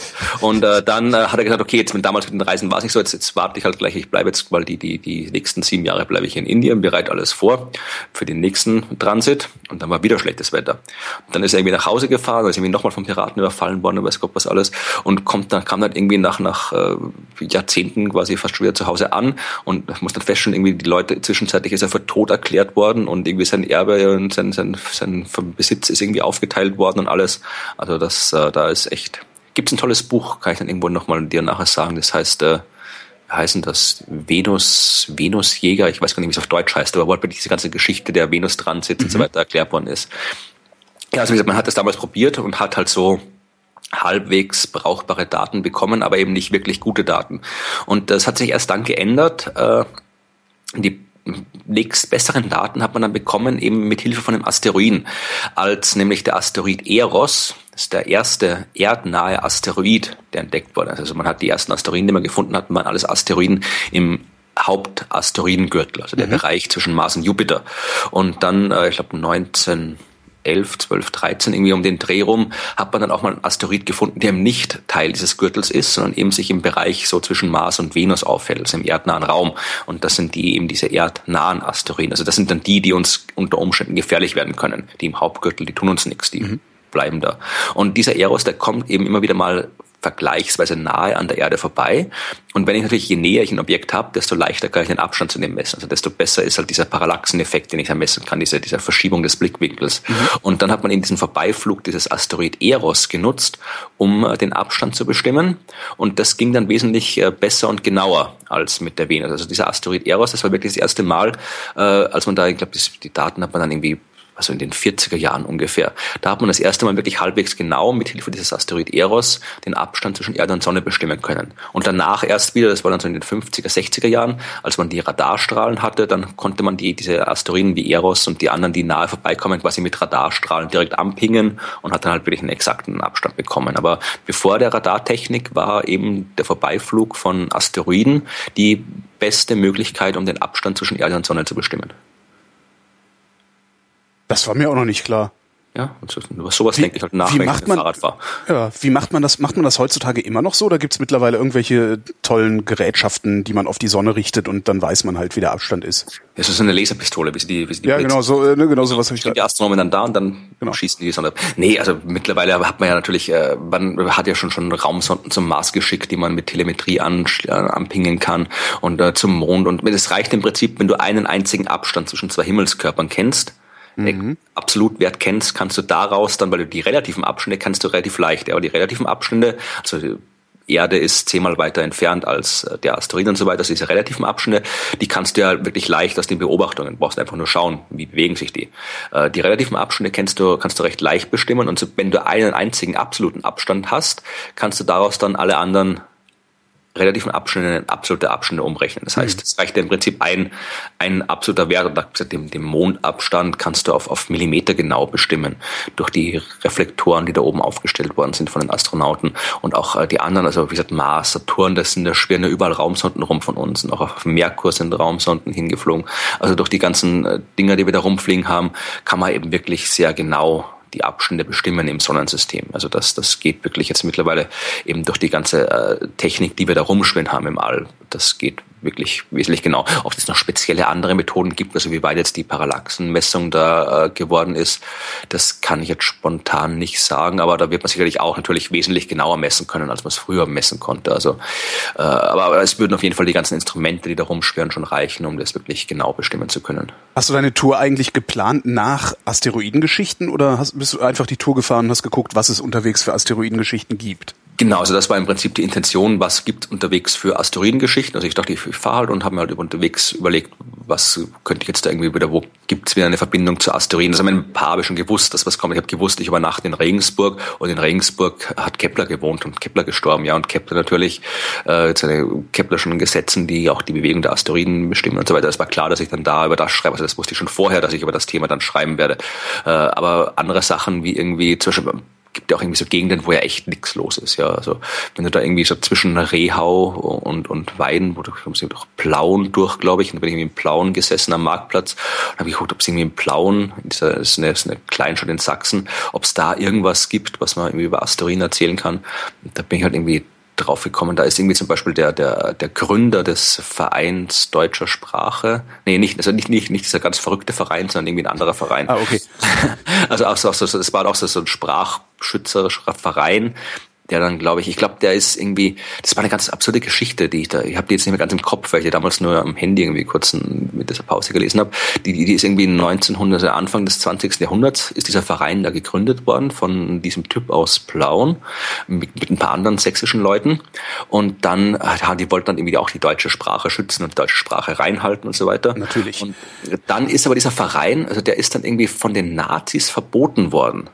Mhm was ja auch ein bisschen erst ein bisschen absurd klingt, dass irgendwie so deutsche Sprachpuristen äh, von den Nazis verboten werden. Aber denen ging es, glaube ich, darum, weil die, die, das, das Problem war, dass eben die Nazis ja viele Dinge äh, quasi auch durch Sprache verschleiern wollten. Ja? Also ja. irgendwie, irgendwie, es war ein Konzentrationslager und kein Vernichtungslager und sowas. Ja, also das ist halt wie so, so Gaskammern. Also das wollte man alles nicht direkt sagen, was man da macht. Und äh, diese, darum hat man da eben oft absichtlich äh, bisschen, bisschen, bisschen nicht unbedingt äh, diese klaren deutschen Worte mhm. genommen, die die Sprachschützer haben wollten. Und da gab es dann anscheinend irgendwelche Konflikte. Also ich habe das jetzt nicht genau recherchiert, aber jeweils wurde dann verboten. Ich glaube, der Verein deutscher Sprache, der ist dann, glaube ich, als Nachfolger dieses äh, von den Nazis verbotenen Vereins nach dem Krieg dann irgendwie gegründet worden. Ja, jedenfalls ging es äh, darum, dass halt irgendwie diese Sprachwissenschaftler da in dieser sächsischen Kleinstadt äh, hergekommen sind. Und ich habe mir dann überlegt, okay, äh, wie ist eigentlich der, der, Unterschied, also wenn du jetzt von dem Wort her, von der Wortbedeutung her gehst, äh, Asteroid, mein Asteroid, Astra kommt ja von Sternen. Ja. Also Asteroid ist ja etwas, etwas, wie das übersetzt, etwas Sternähnliches. Und ein Asteroid ist ja so gar nicht sternähnlich, rein physikalisch her. Äh, und äh, dann gibt es das Wort, äh, auf Deutsch sagt man den Asteroiden oft auch Kleinplaneten. Ja. Mhm. Und habe dann über, überlegt, wo, wo Aber das sind das, sind das, sind das Kleinplaneten? Nee, das Ding war, dass Planeten kreisen doch immer um Sterne, ne? Oder Nein, wie war das? Nicht. Nee? Also Planeten können auch irgendwie mal, es gibt auch jede Menge also, ist, also sind, sind Planeten Himmelskörper, die keine Sterne sind? Die, die genaue Definition von Planet ist kompliziert und umstritten. Also es gibt, oh. gab bis, bis 2006 gab es keine offizielle Definition des Wortes und äh, die seit damals beschlossene Definition ist immer noch noch äh, ein bisschen schwierig. Also das Problem war, also ursprünglich waren Planeten das, was sich am Himmel bewegt hat im Vergleich zu den Sternen. Also Sterne waren die, die waren jede Nacht am gleichen Platz mhm. und Planeten war das, was sich da im Vergleich zu den Sternen bewegt hat. Ja, also Planetes oder so auf altgriechisch heißt doch irgendwie der Wanderer. Und äh, das war es im Wesentlichen. Also mehr als als Sterne und Planeten kannte man ja nicht. Und erst 1801 hat äh, äh, Giuseppe Piazzi war das, auf Sizilien, äh, Ceres entdeckt. Ja, also das ist ein Objekt. Also man hat damals aus verschiedenen Gründen, auf die ich jetzt im Detail nicht, nicht eingehen will, habe ich auch in meinen Büchern beschrieben, es wird zu lang dauern, äh, hat man eben nach einem neuen Planeten gesucht. Man hat gedacht, es muss noch einen Planeten zwischen Mars und Jupiter geben. Und den haben die alle gesucht und äh, Piazzi hat eben tatsächlich einen Planeten gefunden zwischen Mars und Jupiter, also einen Himmelskörper gefunden dort, den er dann Ceres genannt hat. Und das war damals waren alle äh, davon überzeugt, das ist eben ein Planet. Ceres ist auch damals das ganz normal als Planet. Das, äh, damals war es 1801, da gab es Uranus schon, aber noch kein Neptun. Das heißt, das war damals der achte Planet des Sonnensystems, Ceres. Mhm. Und äh, ist auch so in Publikationen überall aufgetaucht. Und dann hat man aber ein paar Jahre später noch einen gefunden dort, ja, nämlich äh, Pallas, glaube ich, war das. Auch zwischen Mars und Jupiter, noch ein Planet und dann noch einen und noch einer. Also man hat in den 10, 20 Jahren danach äh, knappes Dutzend Planeten, alle zwischen Mars und Jupiter gefunden. Und das war ein bisschen irritierend. Also man wollte halt irgendwie einen neuen Planeten haben und dann waren da plötzlich irgendwie 15 von den neuen mhm. Planeten, die auch alle damals so bezeichnet worden sind. Ja, also das Sonnensystem hatte Anfang des 19. Jahrhunderts irgendwie ein paar Dutzend Planeten rumschwirren. Ja, es waren alles Planeten. Und äh, erst, als man dann gemerkt hat, dass die halt doch ziemlich klein sind, weil so ein Planet schaut ja im Teleskop, und ein Teleskop hast, ist so ein Planet so ein kleines Scheibchen, ja. Und ja. ein Stern ist ein Punkt. Ja. Und diese äh, neuen Planeten, die wir gefunden hatten, die waren auch Punkte. Also man hat zwar gewusst von ihrer Bewegung her, dass es keine Sterne sind, sondern eben Planeten sein müssen, weil sie sich eben so bewegen wie die Planeten, aber ausgesehen haben sie wie Sterne im Teleskop, ja, weil sie nur kleine Punkte waren. Und daher kam auch der Name Asteroid, sternähnlich. Und äh, das hieß aber, dass die wahnsinnig klein sein müssen, ja, weil sonst wären sie auch Scheibchen im Teleskop. Das heißt, man hat gesagt, okay, das sind einfach die Kleinplaneten, ja, also man war sich nicht ganz sicher, sind das jetzt noch Planeten oder nicht. Äh, es gab dann durchaus Streitereien, also äh, über die Bezeichnung, also die Leute, die diese ganzen Objekte entdeckt haben, ja, also die ganzen, die Ceres, Pallas, Juno, Vesta, wie diese ganzen ersten äh, Objekte hießen, Asteroiden hießen, die wir gefunden hatten, die, die die gefunden haben, die wollten natürlich gerne, dass es Planeten sind, dass sie gefunden haben. Hm. Natürlich cool ist, einen Planet zu finden. Ja, klar. Weil erst der einzige, der damals äh, zu der Zeit einen Planeten entdeckt hatte, war eben äh, Herschel. Der hat äh, 17, ich vergesse immer die Jahreszahl, 1781 hat der Uranus entdeckt war der erste Mensch der Neuzeit, der wirklich einen Planeten gefunden hat. Ich meine, die anderen Planeten, die hat man schon immer mit freiem Auge gesehen. Aber Herschel war eben damals der erste und einzige, der den Planeten gefunden hat. Und das war ein sehr exklusiver Club, mhm. Planetenentdecker zu sein. Und deswegen wollten natürlich gerne alle, dass es auch Planeten sind. Äh, Herschel, seltsamerweise, der war das, der war derjenige, der das Wort Asteroid vorgeschlagen hat und gemeint hat, na, wir nennen die Dinge jetzt nicht Planeten, wir nennen die Asteroid. Äh, ob er das jetzt gemacht hat, weil er eifersüchtig war, das, äh, das weiß man nicht genau, aber äh, jedenfalls äh, hat sich das Ganze dann so, es war dann so in, in der Mitte des 19. Jahrhunderts gab es so äh, nicht unbedingt Streitereien, aber halt die einen haben die Dinge halt äh, Asteroiden genannt, die anderen haben sie Planeten genannt. Äh, Gab es halt noch keine einheitliche Konvention. Und dann kam Alexander von Humboldt, äh, mhm. äh, der damals extrem populär war und der hat in, in seinem Kosmos in dem Buch hat er ihm vorgeschlagen, wir machen das jetzt so, wir nennen die großen Dinger. Ja, damals hat man, glaube ich, Neptun auch schon gefunden gehabt, 18 61, 48, irgendwie um den Dreh rum, ähm, hat damals auch Neptun gefunden. Sind die großen Dinger, die nennen wir Planeten weiterhin. Und den ganzen Kleinkram zwischen Mars und Jupiter, das sind jetzt Asteroiden bzw. Kleinplaneten. Mhm. Das hat man dann, diese Konvention wurde dann quasi offiziell übernommen. Und dabei blieb es dann im Wesentlichen, bis dann eben 2006 diese neue Definition des Planetenstatus äh, beschlossen worden ist. Das war jetzt erst der zweite Ort, an dem du warst, ne? Ja, also wir können tatsächlich eine vier Stunden Sendung über Asteroiden genau. machen. Da gibt's viel zu erzählen. Ähm, ja, mach doch einfach weiter. Da kann ich's Maul halten. Obwohl, ne, ist, oder, oder soll ich mal, soll, soll ich mal hier äh, den eigentlichen Anlass dieser Sendung äh, Ach nee, erzähl mal weiter. Wie, wo bist du denn danach hingefahren? Wo war ich denn noch? Ich überleg, okay. was ich noch gesagt Also ich war, ich muss ja nicht alle Geschichten erzählen. Nee. Äh, kann mir auch im Blog dann nachlesen, wer will. Ja, äh, ich war, wo war ich noch? Ich war zum Beispiel in, das war eine schöne Geschichte, in Ips an der Donau wird auch keiner kennen. Das ist irgendwie, äh, Ibsener Donau ist so zwischen Linz und Krems, also so gerade noch gerade an der Grenze Niederösterreich, ist eine Kleinstadt, 5000 Einwohner, aber richtig eine recht nette, eine nette kleine Stadt, netten Altstadtkern und so weiter. Äh, und äh, ich habe mal überlegt, wo das Wort Ips herkommt, ja, also warum Ips Ips heißt. Also es schreibt sich jetzt nicht wie das, das Heft. Ich wollte gerade sagen, so Ips, Ips mit Gimmick. Nee, nee, YBBS mhm. heißt das. Also Yps, Yps, je nachdem. Also es gibt einen Fluss, der so heißt Yps und ich habe dann irgendwie geschaut, äh, es gibt irgendwie, ich habe keine wirklich vernünftigen Quellen gefunden. Ich habe auch nicht wirklich äh, ausreichend recherchiert darüber. Aber ja, eine Quelle aus irgendeinem Uni-Mitschrift hat irgendwie gesagt, das kommt irgendwie von der indogermanischen Wurzel äh, für den Fluss, die halt irgendwie sowas wie, wie, wie, wie ich glaube irgendwie flink, fließend oder irgendwie sowas heißt. Mhm. Ähm, also das klingt durchaus plausibel. Eine andere, äh, vermutlich wesentlich weniger äh, äh, seriöse Quelle, die war, glaube ich, in der englischen Wikipedia verlinkt, die hat behauptet, äh, dass in Ips, äh, der Gegend von Österreich waren früher auch die Römer unterwegs. Und der gemeinte, die Römer hatten ägyptische Sklaven mit dabei. Und diese ägyptischen Sklaven haben in Yps einen Tempel für Isis gebaut. Und von diesem Isis-Tempel, also von Isis, hat sich dann der Name Ips abgeleitet. Und das, wie gesagt, also ich habe das außer dieser, diesem Link bei der englischen Wikipedia, nicht mal die deutsche Wikipedia hat das dann übernommen, also nur wirklich nur in der englischen Wikipedia, da stand das drinnen und ich habe keine Ahnung, ob das seriös ist oder nicht. Aber es ist auf jeden Fall eine coole Geschichte, vor allem, weil nämlich auch ISIS ein Asteroid ist, also es ist so gut wie alles, es hat ein, jeder, jeder, jeder, jeder Promi, jeder, jeder Name existiert irgendwo als Asteroidenname. Also das, da habe ich auch eine Geschichte darüber geschrieben. In Linz, wie ich war, habe ich über Asteroidennamen geschrieben. Also es gibt nämlich jede, jeder Name, den du dir denken kannst, kannst. Jeder Prominente, jede Stadt, alles hat irgendwo eine Entsprechung bei den Asteroiden. Und Isis ist auch ein Asteroid und der wurde entdeckt von dem Typen, der auch die Helligkeit, die moderne Helligkeitsskala in der Astronomie eingeführt hat. Mhm. Das war Norman Poxon hieß der. Und der hat diese, weiß ich, wie weit du das, äh, dich da auskennst. Also gar nicht. Also, äh, äh, ich, kann sein, dass du mal irgendwie mit Tobi oder sowas irgendwie über Astrofotografie oder sowas geredet nee. hast. Aber äh, die Astronomen haben ja da extrem, eine extrem äh, komische Art und Weise Helligkeiten zu beschreiben. Ja, also es gibt die Helligkeit wird in Magnituden gemessen. Mhm. Und je kleiner die Magnitude, desto heller der Stern. Und das geht zurück auf Hipparchos äh, im antiken Griechenland. Fragen wir jetzt mhm. nicht, wann der genau gelebt hat, aber vor langer Zeit. Äh, und der hat damals gesagt, okay, er nimmt jetzt alle Sterne her, die am Himmel zu sehen sind. Und diejenigen, die am hellsten sind, die kommen in Klasse 1.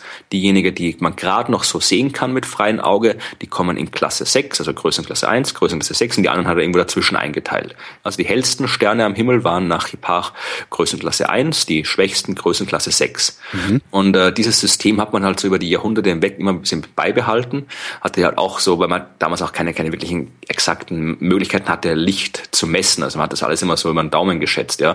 Man hat dann mit Teleskop hat man ein bisschen Möglichkeiten gehabt, da ein bisschen was zu messen, aber im Wesentlichen hat man halt einfach gewusst, okay, man hat halt gewusst, irgendwie der Stern ist halt irgendwie Größenklasse 1 und dann hat man den verglichen mit einem anderen Stern, gesagt, der ist ein bisschen heller, der ist ein bisschen dunkler und das ist halt irgendwie 1,5 oder 0,5 oder irgendwie sowas. Mhm hat halt irgendwie so vor sich hin äh, geschätzt. Und erst der Poxen hat dann gesagt, okay, wir machen da jetzt mal eine wirklich, wirklich äh, mathematisch exakte Skala draus. Aber hat sich eben dabei weiterhin an dem orientiert, was äh, was sie Park gemacht hat. Es hat diese, diese seltsame äh,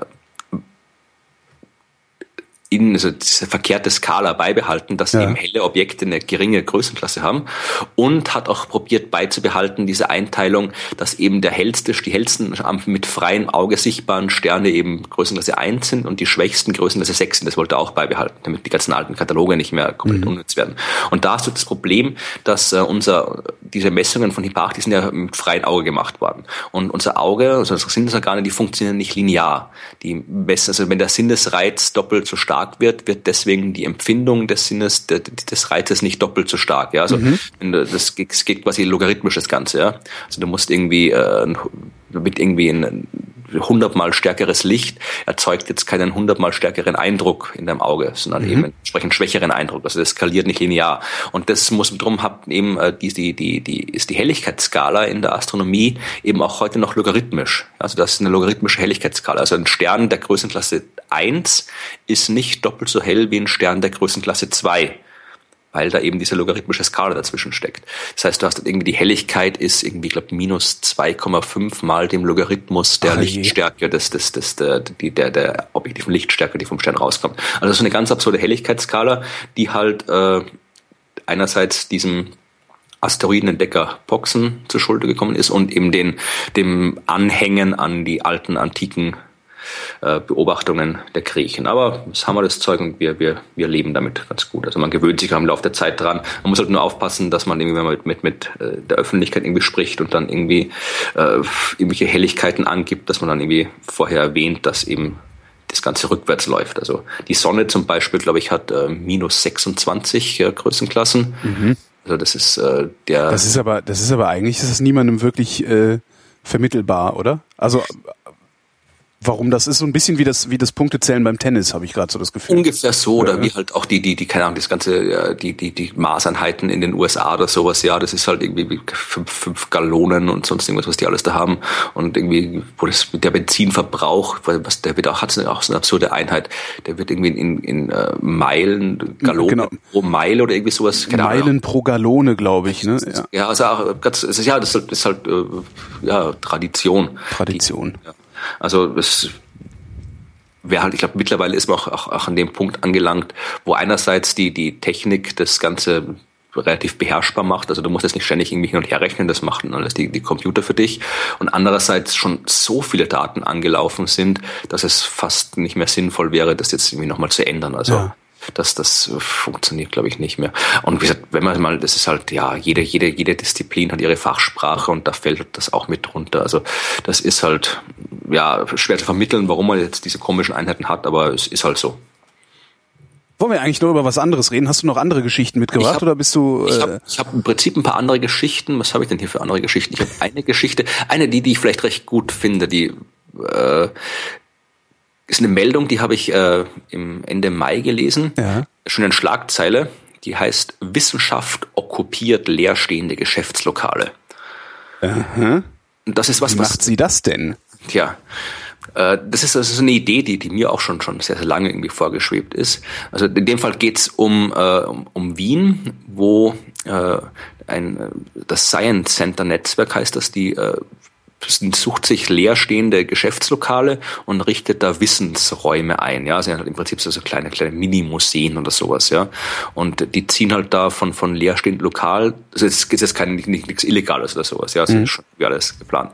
Die ziehen halt da irgendwie von leerstehenden Geschäftslokal zu leerstehenden Geschäftslokal und machen da halt so ein bisschen Wissensvermittlung. Also momentan bis 16. August sind sie in der Kudlichgasse 46, falls jemand vorbeischauen will. Das sind ja alles so kleine Mini-Science-Center, die halt da irgendwo in den Städten gemacht werden. Was ich einerseits ziemlich cool finde und mhm. andererseits mich an so eine Idee erinnert hat, die ich immer so man träumt ja manchmal so, was würde ich machen, wenn ich wahnsinnig viel Geld hätte. Ja. Und so, und da ist immer eine Idee, ist, dass ich immer irgendwie, ich würde mir irgendwo so in der Stadt, richtig so am zentralen Platz, am Marktplatz oder im Stadtzentrum, sonst irgendwie, würde ich mir so einen großen, schönen Laden kaufen und da so einen Wissenschaftsladen draußen machen. Also so einen Laden, wo du Wissenschaft haben kannst. Äh, also jetzt, äh, du meinst so inhaltlich, also jetzt nicht so wie der Museumsshop im Science Museum in London, sondern ja, das ist das soll im Prinzip alles. Das soll einfach ein Wissenschaft sein. Also du kannst natürlich, wenn du Lust hast, kannst du dir da vielleicht irgendwelche Bücher kaufen oder DVDs mhm. oder eben andere so, so Museumskramsladen. Du kannst aber auch irgendwie vielleicht irgendwie äh, sag mal, reingehen und sagen, guten Tag, ich habe gestern Nachrichten gesehen, da ist ein neuer Planet entdeckt worden. Was ist denn das? Das wäre natürlich cool. Das ist halt einfach, wo du halt, wenn du Wissenschaft haben willst, in welcher Form auch immer, Super. gehst du in den Laden rein. Spielzeug oder Erkenntnis oder genau, beides. Oder Perfekt. Vorträge, kannst du dir Filme angucken, kannst einen Kaffee trinken, dir irgendwie einen Podcast anhören, sonst irgendwas. Man ist natürlich ein Laden, mit dem du nicht wirklich Geld machen kannst. Ja, also nee, es kostet vor allen Dingen sehr viel, weil wenn du so einen Laden aufmachst, dann willst du natürlich auch äh, zu, Zutritt, äh, also Zugriff auf die ganzen Bibliotheken haben und sowas. Genau, das soll natürlich auch, es soll halt auch jetzt wirklich, soll jetzt auch nicht so so ein bisschen so, so, so vielleicht erinnert das manche jetzt an diese Hackspaces oder sowas. Mhm. Aber das soll es eben gerade nicht sein. Also so ein Hackerspace hat doch immer noch so den, den, den, das, das Image eher so, so, so ein Vereinslokal, Club, irgendwie sowas, wo man halt irgendwie, wo halt, äh, wo man halt ein bisschen so eine Hemmschwelle hat, da jetzt irgendwie reinzugehen, weil man nicht weiß, das, das sind eher so, so, so eine interne Gemeinschaft. Ja. Das ist, ich meine, das soll wirklich soll im Prinzip so ein riesen, so ein Laden sein, so wie so ein, so ein Apple Flagship Store oder irgendwie so ein Nespresso-Laden oder sonst irgendwas. Das ist wirklich ein riesen, schöner großer Laden. Wissenschaftskapseln. Genau. Wissenschaftskapselmaschine, das ist cool. Ja. Nee, aber einfach wirklich so, so ist nicht irgendwo in der Seitenstraße sonst, sondern wirklich am zentralen Platz, ein großer Laden, irgendwie mit einem Café davor und irgendwie Freibier, was weiß ich. Und wenn du Wissenschaft haben willst, gehst du in den Wissenschaftsladen. Aber wie gesagt, da, das, da muss ich halt wirklich vorher im Lotto gewinnen, was schwer wird, weil ich nicht Lotto spiele. Warum aber, das denn nicht? Das ist doch so eine, man hat doch so tolle Chancen. Ja, genau, ja. Obwohl Ein Freund von mir nennt es immer Deppensteuer. Meine Eltern haben die ich regelmäßig bezahle im Übrigen. also meine Eltern, wie ich letztens zu Besuch haben, meine Eltern, äh, Namenstag oder so, haben mir einen Lottoschein geschenkt mhm. und ich habe drei richtige mit Zusatzzahl. Na immerhin. Irgendwas gewonnen. Ja. Ich werfe seit echt vielen Jahren äh, Geld in die ARD Fernsehlotterie. Das sind die mit der lebenslangen Rente. Ähm, und ich habe äh, von diesem vielen Geld, was ich da reingeworfen habe, bisher erst einmal 10 Euro gewonnen. Ähm, das ist und das, das ist, ich bin immer noch der festen Überzeugung, dass es statistisch schon nicht möglich ist, dass ich so wenig gewinne da. Es wäre schön, gerade bei solchen Sachen mit lebenslanger Rente, wenn du dann irgendwie, wenn das, wenn das quasi so getreckt würde, was du da jede Woche einzahlst, und dann kriegst du irgendwie nach, nach 15 Jahren kriegst du einen Brief von der Fernsehlotterie, genau. Gratulation, hätten sie das nicht bei uns ausgegeben, sondern irgendwie bei der privaten Rentenversicherung angelegt, hätten sie erst eine lebenslange Rente. Pech gehabt. Ja, stimmt. nee, also gesagt, aber das Jetzt fange ich an, Kopfrechnen zu machen, ob mich das. Nee, ich, ich musste, ich darf das nicht tun. Ich darf da gar nicht drüber nachdenken. Ich mache da jetzt einfach weiter, weil es ist ja auch für einen guten Zweck. Ja, aber ist das, wenn ich halt wirklich mal, falls irgendwelche äh, stinkreichen Leute zuhören da draußen, genau. die irgendwie nicht wissen, was mit ihrem Geld anfangen Der sollen. Florian würde gerne so einen Laden aufmachen. Genau, am besten in jeder Stadt, überall. Ja, und ich hätte gerne ähm, eine ne, ne Wohnung mit Dachterrasse, wo ich einen Whirlpool draufstellen kann. Also falls jetzt irgendwie. Schon das Ziel, aber ich habe schon überlegt, ob ich nicht meinen Balkon jetzt zum Whirlpool umbauen könnte. Aber es gibt aber, doch, habe ich das gesehen, ist das irgendwie so aufblasbare Whirlpools oder irgendwie sowas. Ja, sowas, aber das kriege ich ja nirgendwo hingestellt, außer mitten ins Wohnzimmer. Und ich fände das irgendwie uncool, hier 25 Hektoliter Wasser äh, in meinem Wohnzimmer so vor sich hin schwappen zu haben. Das ist Mixer rein oder was? Genau, das ist ein bisschen uncool, glaube ich. Ähm, amerikanische Wissenschaftler haben was festgestellt, und zwar haben ein paar Forscher aus, äh, aus Princeton äh, mit Facebook rumgespielt und haben äh, 300.000 das, das stimmt, das machen alle. Wir haben 300.000 Facebook-Usern ähm, äh, äh, Nachrichten untergejubelt. Also äh, haben sind halt hingegangen, haben halt die Timelines manipuliert. Haben äh, der Hälfte dieser User ähm, verstärkt negative Nachrichten eingeblendet und äh, der anderen Hälfte der User verstärkt positive Nachrichten eingeblendet. Also so, was weiß ich, ne, so die ganz normalen Facebook-Meldungen, die man so. Das, das, also, habt ihr das irgendwie mit, mit Wissen von Facebook gemacht? Ja, ja Facebook war daran beteiligt. Ja, ja, ja. Facebook okay. wollte wissen, wie das, also die, die wollten, die waren mit dabei. Also saß die ganze Zeit ein Facebook-Mitarbeiter daneben und hat halt geguckt, was sie da so machen. Ja, die haben eine Woche lang, ähm, sogar schon vor zwei Jahren, äh, 2012 haben die das gemacht, eine Woche lang die Timelines manipuliert und zwar so richtig, englischsprachigen allerdings nur. Ähm, ja, bei 150.000 haben sie halt äh, die Zahl der, der Beiträge mit positiven Emotionsäußerungen verstärkt gebracht und bei den anderen 150.000 mit den negativen. Also einfach so ein paar Adjektive ausgetauscht oder sowas. Keine Ahnung, wie sie es im Einzelnen gemacht haben. Ähm, was sie aber gemessen haben ist, und das ist echt witzig, äh, die Leute, die weniger negative Meldungen zu sehen gekriegt haben, haben ihrerseits auch weniger negative Meldungen geschrieben, sondern mehr positive Meldungen und umgekehrt. Gut, aber ist das, das heißt, eine neue Erkenntnis? Ich finde das schon, ich finde das, das, schon ganz, also für mich ja. Ich hätte nicht gedacht, dass das, dass das online auch funktioniert. Also ja, aber das halt irgendwie negative, negative und angstmachende Nachrichten irgendwie Angst erzeugen und negative Gefühle erzeugen. Ich weiß nicht, ja, aber dass Facebook überhaupt in der Lage ist, äh, der Gestalt Gefühle zu erzeugen, also mir schlechte Laune zu machen, das haben wir ja neulich schon mal gemerkt, dass man von Facebook schlechte Laune kriegt. Aber äh, dass das dann auch wirklich unbewusst passiert, dass, dass ich auch negativer draufkomme äh, nur weil ich mich in einem negativen digitalen Umfeld befinde. Also unabhängig davon, was ich jetzt irgendwie außerhalb äh, dieses, dieses digitalen Umfelds mache.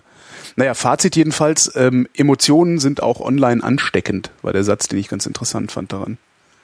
Also dass du, das ist halt, ist, äh, vor allen Dingen, also man muss dazu sagen, das ist äh, auf der zweiten, auf der zweiten Nachkommastelle. Ja, genau, es ist auf der zweiten Nach es ist nur Piraten, bemüht euch nicht, es ist nur auf der zweiten Nachkommastelle messbar. So, okay. Also, ist, ähm, ja. Aber immerhin, also ich finde, ich finde das immer ganz, ich das, das, ich finde das ja ganz interessant, also wie wie Emotionen überhaupt ansteckend sind, also äh, über Spiegelneuronen und den ganzen Scheiß ähm, und dass das offensichtlich da auch funktioniert, finde ich äh, wieder mal ganz interessant. Das heißt, man könnte, wenn man es richtig anstellt, ähm, dauerhaft oder oder langfristig äh, Massen, Menschenmassen manipulieren, indem man Adjektive auf Facebook vertauscht. Das finde ich mal cool. Ja, apropos ansteckend. Was hm. würdest du machen, wenn eine schwer ansteckende Krankheit irgendwie die 99 Prozent der Menschheit hinwegrottet und nur noch ein paar übrig bleiben und du ganz dringend die Tora lesen willst? Äh, ich versuche gerade schon noch diesen, den Zusammenhang irgendwie in meinem Kopf aufzulösen und schaffe das nicht. Äh, was würde ich machen, wenn ich die Tora lesen wollte, aber äh, eine schreckliche Die Welt Krankheit untergegangen ist in der Zwischenzeit. Naja, wenn, wenn die schon untergegangen ist und ich einer der Überlebenden bin, dann habe ich ja Zeit genug. nee, also das Problem ist, es war jetzt mein Versuch einer blöden Überleitung. Ah, okay, aber es versuchen geht, kann man ja. es geht um die Frage, wie man, wir hatten letztes Mal, glaube ich, darüber geredet, über diesen äh, Svalbard Global Seed Vault, also wo dieser Samenspeicher mhm. in, in Spitzbergen, ja. wo halt da eben diese ganzen Samenproben eingelagert sind für den Fall, dass halt irgendwelche, halt irgendwelche anderen Archive kaputt gehen oder sonst irgendwas. Also da hat quasi eine Sicherheitskopie für, für diesen ganzen Samenkram. Und da ist eben die Frage, äh, dass das vielleicht auch nicht funktioniert, weil irgendwie Klimaerwärmung, Permafrost, Boden taut auf, das heißt äh, auch Spitzbergen taut auf, das heißt, äh, das könnte auch nicht funktionieren und da braucht man halt irgendwie noch ein besseres Backup. Und eine Idee, wie man quasi so das Wissen der Menschheit irgendwie äh, als Backup vernünftig speichern könnte, wäre eben das auf dem Mond zu machen, ja, weil mhm. dann kann der Erde irgendwas passieren, aber auf dem Mond liegt es dann immer noch sicher rum. Und die Tora äh, kommt deswegen ins Spiel, weil es gibt das Projekt von so einer Privatinitiative aus Israel, Tora on the Moon heißt das, cool. die mit, äh, die mit Google, äh, Luna X, sowas zusammenarbeiten, die wollen halt eine Tora auf dem Mond schießen, damit die halt dann irgendwie äh, die Bibel hat schon äh, einer von den Apollo-Astronauten raufgebracht und jetzt muss dann anscheinend die Tora auch noch mit drauf, damit halt dann irgendwie da zumindest auf dem Mond die religiösen Texte irgendwie noch noch.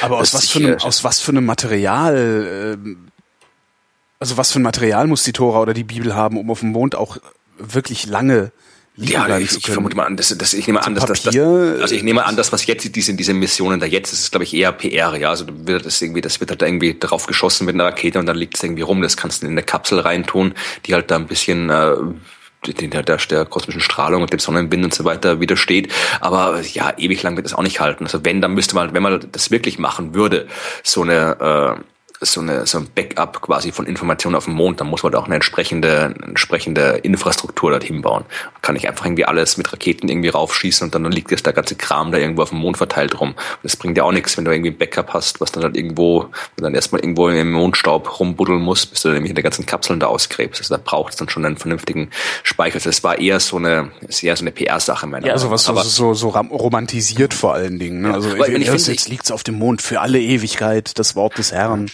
Aber ich finde es wirklich, prinzipiell ist mal abgesehen von diesem ganzen religiösen Kram, also ob da jetzt irgendwie diese religiösen Bücher, ob die jetzt unbedingt das erste sind, was man da irgendwie retten muss, ist eine andere Frage. Aber ich finde es ist prinzipiell eine, so, so eine interessante Frage, wie man quasi Wissen halt äh, speichert. Wenn du Dings irgendwie äh, anschaust, irgendwie so, so Sachen wie, wie äh, so Zivilisationswissen, ja, also ja. keine Ahnung, wie, wie, wenn du jetzt irgendwie, wie baust du ein Fass?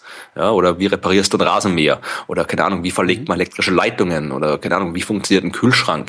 Wie äh, pflanzt man Kaffee an? Und den ganzen Kram. Also alles so Zeug, was halt irgendwelche Leute wissen momentan und auch machen, aber es ist halt irgendwie, ist, das ganze Wissen dieser Art ist halt nicht irgendwie, äh, irgendwie organisiert aufbewahrt. Also es gibt jetzt quasi kein richtig so, so eine große, große Datenbank, Handbuch der, der, der Dinge, die man halt irgendwie, der Dinge, die unsere Welt zum Funktionieren bringen. Ja, schwirrt halt irgendwie im Internet rum und äh, alle verlassen sich darauf, dass das Internet immer weiter funktionieren wird, ne?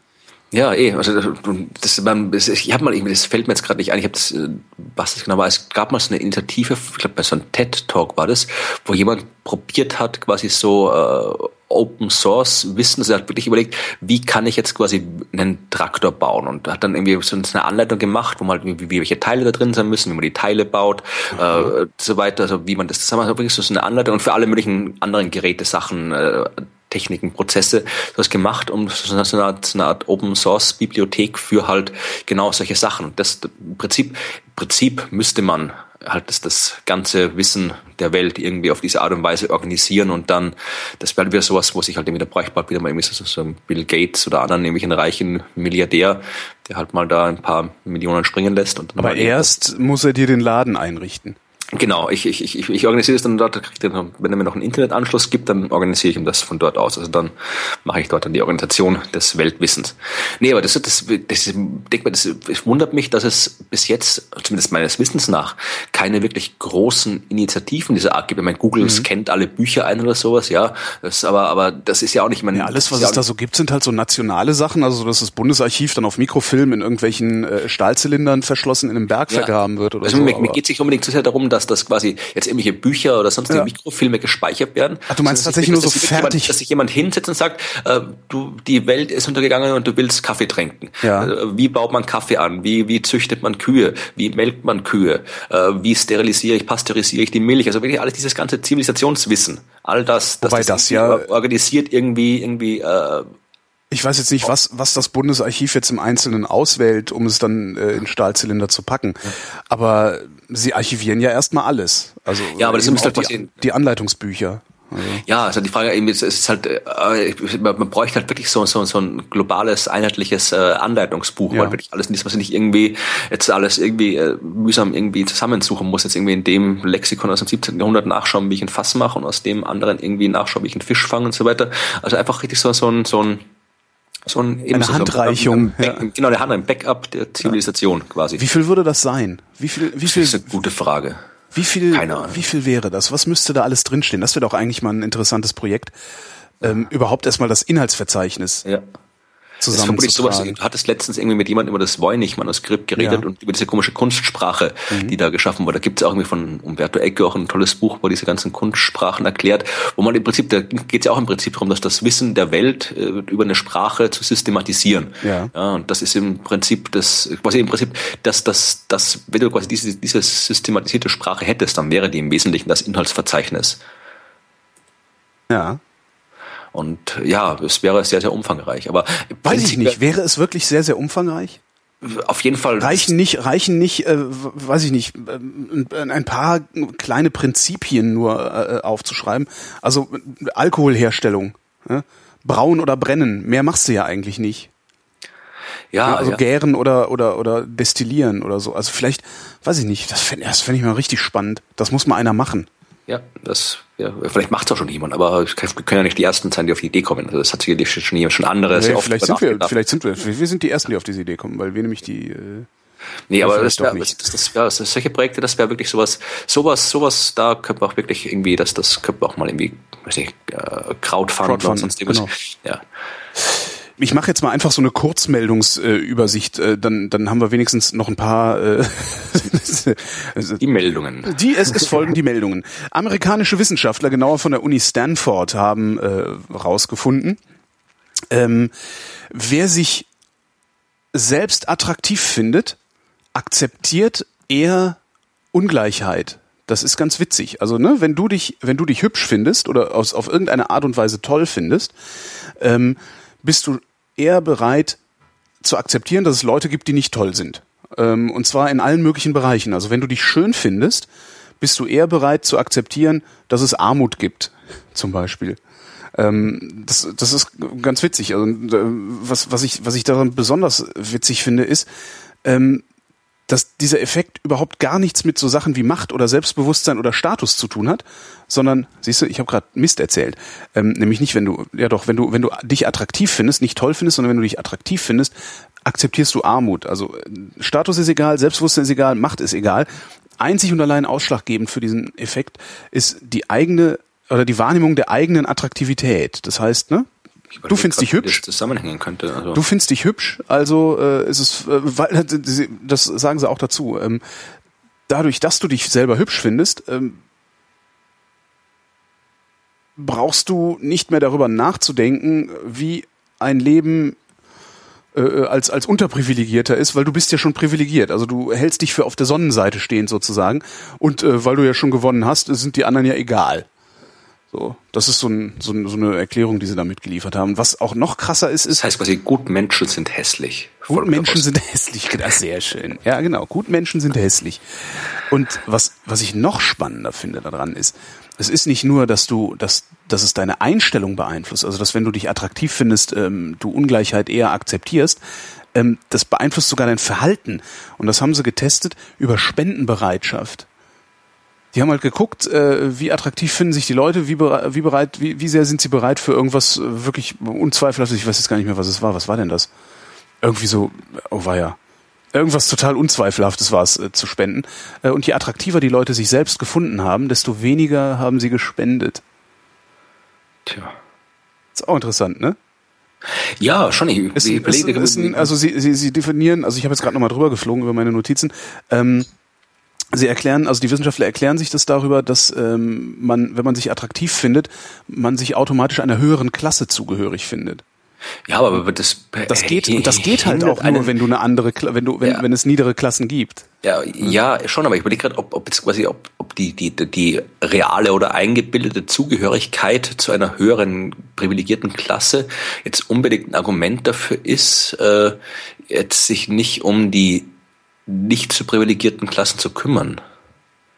Äh, kümmern kann man sich, also, aber du akzeptierst halt, dass sie vorhanden sind. Ja, du musst klar, es ja auch erstmal akzeptieren. Also man kann ja auch genauso gut hingehen und sagen, Moment mal, es ist eigentlich vollkommen absurd, dass es, äh, dass, dass die Einkommensschere so weit auseinander geht, zum Beispiel. Weil je hübscher die Menschen sind, mit denen du darüber redest, desto weniger absurd finden sie das. Das heißt, man kann sich ja immer noch um die Armen kümmern, aber es sind halt die Armen. Jetzt müsste man das noch korrelieren mit den, mit den, äh, mit der Erscheinung der Politiker. Schaut, was dabei rauskommt. genau. Auch schön. Weiter geht's ähm, mit der Psychologie. Ähm, Im äh, Journal for Psychological Science ähm, haben äh, von der UCLA ein paar Wissenschaftler was veröffentlicht. Und zwar haben sie ausprobiert, ähm, womit du dir besser Wissen aneignen kannst, wenn du beispielsweise einem Vortrag oder einer Vorlesung folgst, stellt sich raus, die Leute, die Zettel und Stift benutzen, um sich Notizen zu machen aus diesen Vorträgen. Ähm, wie sonst? Bitte? Welche Laptop. Methoden gibt's noch? Ach so, okay, gut, das, ja. Guck, guck einfach in den Hörsaal, da sitzen halt alle vor ja, aufgeklappten wie ich Laptops. in Hörsaalen ne? saß, hatte noch keine genau. Laptops. Also da sitzen halt alle vor aufgeklappten Laptops. Die, die sich ihre Notizen mit Stift und Papier machen, lernen mehr und besser. Das kann, Hinten raus ist die, ich überlege gerade, also prinzipiell ist es natürlich logisch, dass das, wenn du, wenn du, wenn du quasi noch, noch das Wissen noch mit irgendwelchen anderen Aktivitäten verbindest beim Auf, bei der Aufnahme, ja. dann, dann, dann äh, wird stärker. Weil im Prinzip, äh, wenn ich jetzt was tippe und so weiter, dann ist es auch das Gleiche. Also ich müsste man eigentlich die, sich fragen, ob das auch noch irgendwie mit, mit alter Generation korreliert. Also ob quasi, weil das, was für uns Schreiben ist, quasi für die, für die, für die anderen, äh, für die, für die, für die junge Generation quasi das Tippen ist. Also ob es da irgendwie noch Zusammenhänge gibt. Also ob, oder ob es für das Gehirn wirklich einen Unterschied macht, ob ich was mit der Hand und dem Stift schreibe oder ob ich was mit dem Finger auf der Tastatur tippe. Ich vermute mal nicht, dass das ein, dass das ein Altersunterschied oder ein äh, Generationsproblem ist, weil sie es an aktuellen Studenten ausprobiert haben. Ah, okay. Also sie haben einfach Hörsaal rein, geguckt, abgeprüft und dann. Vielleicht mussten sich die, die aktuellen Studenten schon so extrem enorm anstrengen, um mit der Hand zu schreiben, dass sie so extrem konzentriert waren, dass sie sich alles viel besser gemerkt haben. Okay, jetzt kommt die Überleitung des Tages. Apropos Handanstrengung. okay, ich bin gespannt. Konsumierst du gelegentlich Pornografie? Es kommt drauf an, wie man Pornografie definiert. Ah ja, äh, stellt sich raus, also du musst da ein bisschen vorsichtig sein. Ähm, nämlich. Ach, ich habe da gehört davon, was, da wird man dumm davon. Ja, genau, genau. Wichsen macht doof, auf gut Deutsch. Äh, also Wichsen macht doof. Oder ein wenig genauer, ähm, und zwar hat die Charité zusammen mit dem äh, Max-Planck-Institut für Bildungsforschung sich mal angeguckt, wie das Gehirn von äh, Pornokonsumenten aussieht und wie es sich verhält. Das ähm, wird ja auch beim, bei der Masturbation übers Rückenmark ausgeschieden. Genau, das, das, das weiß ja jeder, ne? Und äh, ja. Ähm, äh, ja, haben also ähm, sich ein paar Probanden geholt, haben die nach äh, Pornokonsum befragt, äh, ne, gelegentlich oder regelmäßig und wie viel und so weiter und haben diese Leute dann mal ins MRT geschoben, haben sich das Gehirn angeguckt. Die mussten dann im MRT Pornos gucken und äh, das, masturbieren? Das habe ich so jetzt nicht rausgefunden. Ähm, also es gibt zumindest, äh, mussten sie sich sexuell stimulierende Bilder angucken. Ob sie jetzt äh, sich dabei einen keulen mussten, bleibt unklar. Ähm, was sie jedenfalls gesehen haben, ist, äh, es gibt im Gehirn die graue Substanz. Äh, das ist halt ja, ein, ein, ja. ein, Teil des Gehirns äh, und da ist äh, irgendwie, das hängt mit dem Belohnungssystem zusammen. Irgendwie, das weiß ich jetzt leider auch nicht auswendig.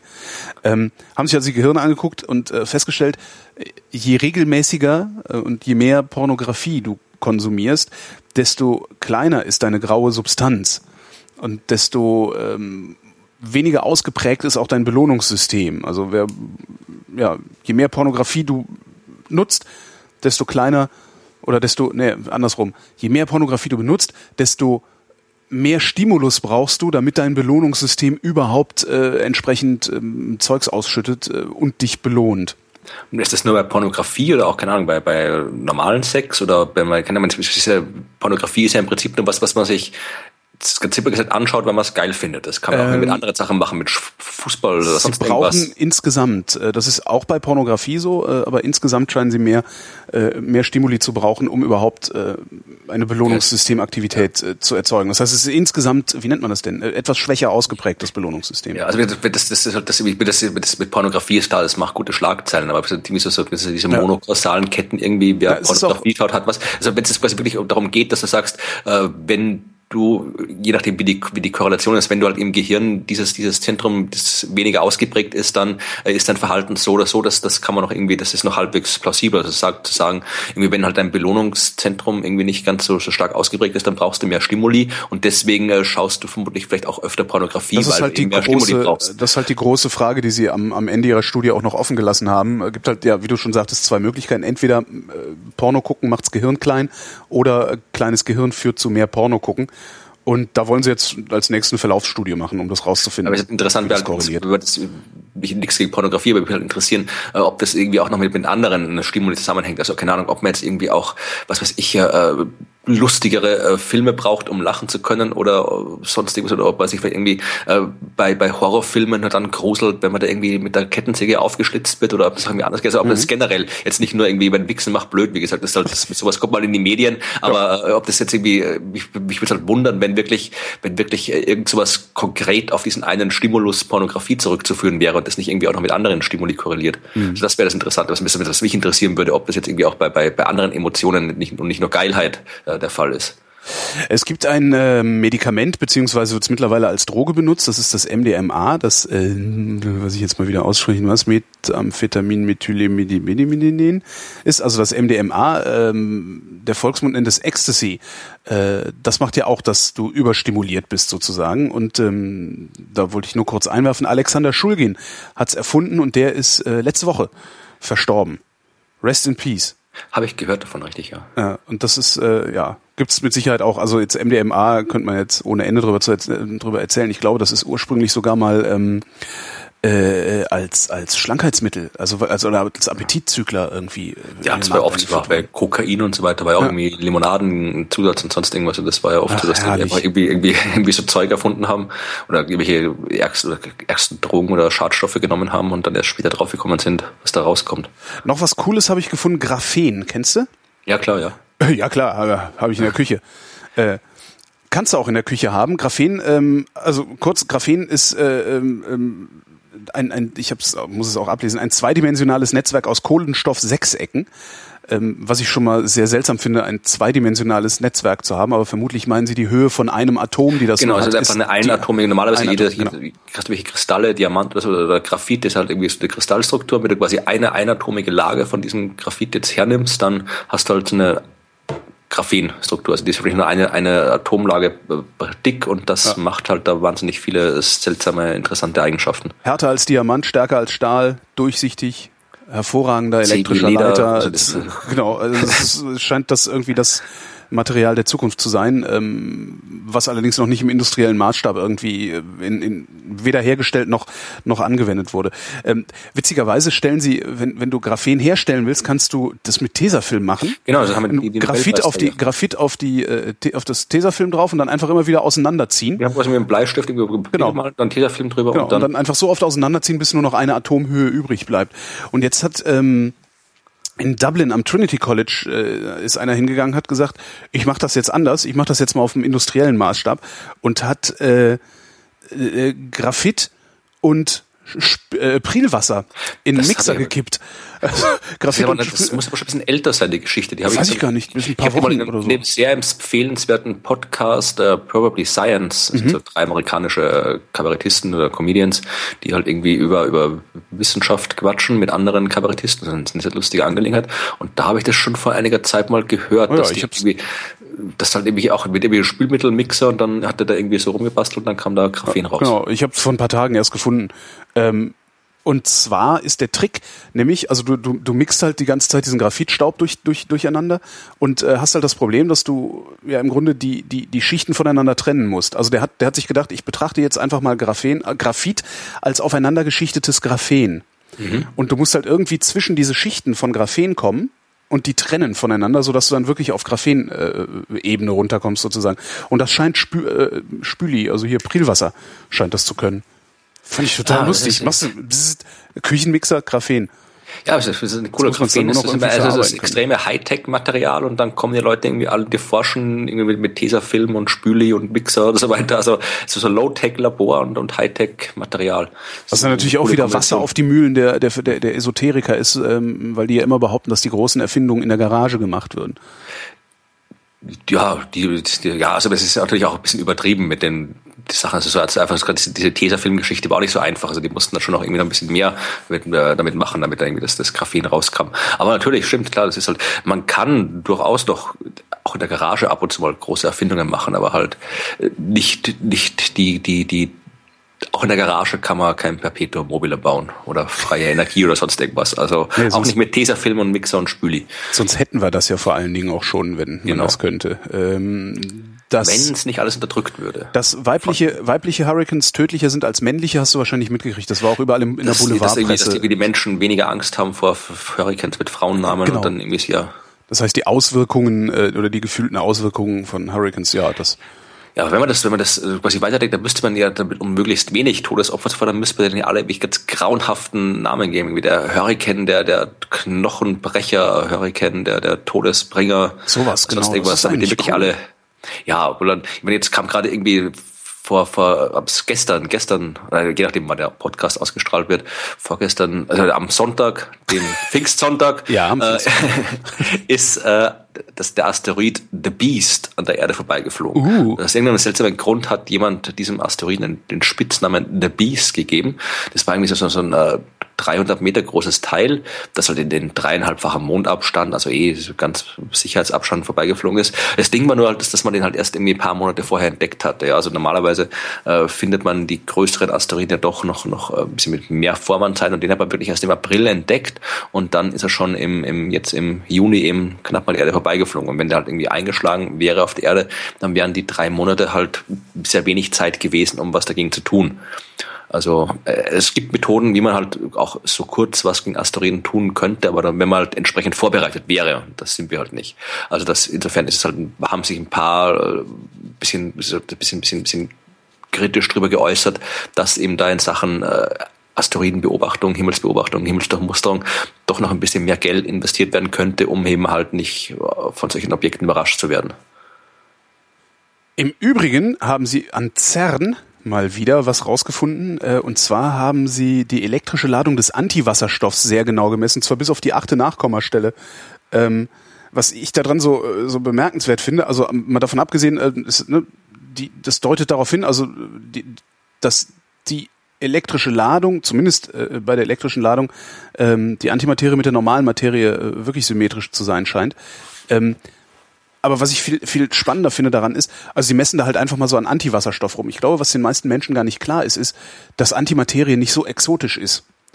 Sondern ja, sie ist halt haben, selten. Sie ist selten, aber im Prinzip haben wir sie halt da. Also wir, also ne, wir brauchen halt einen ordentlichen Beschleuniger und dann machen wir die halt.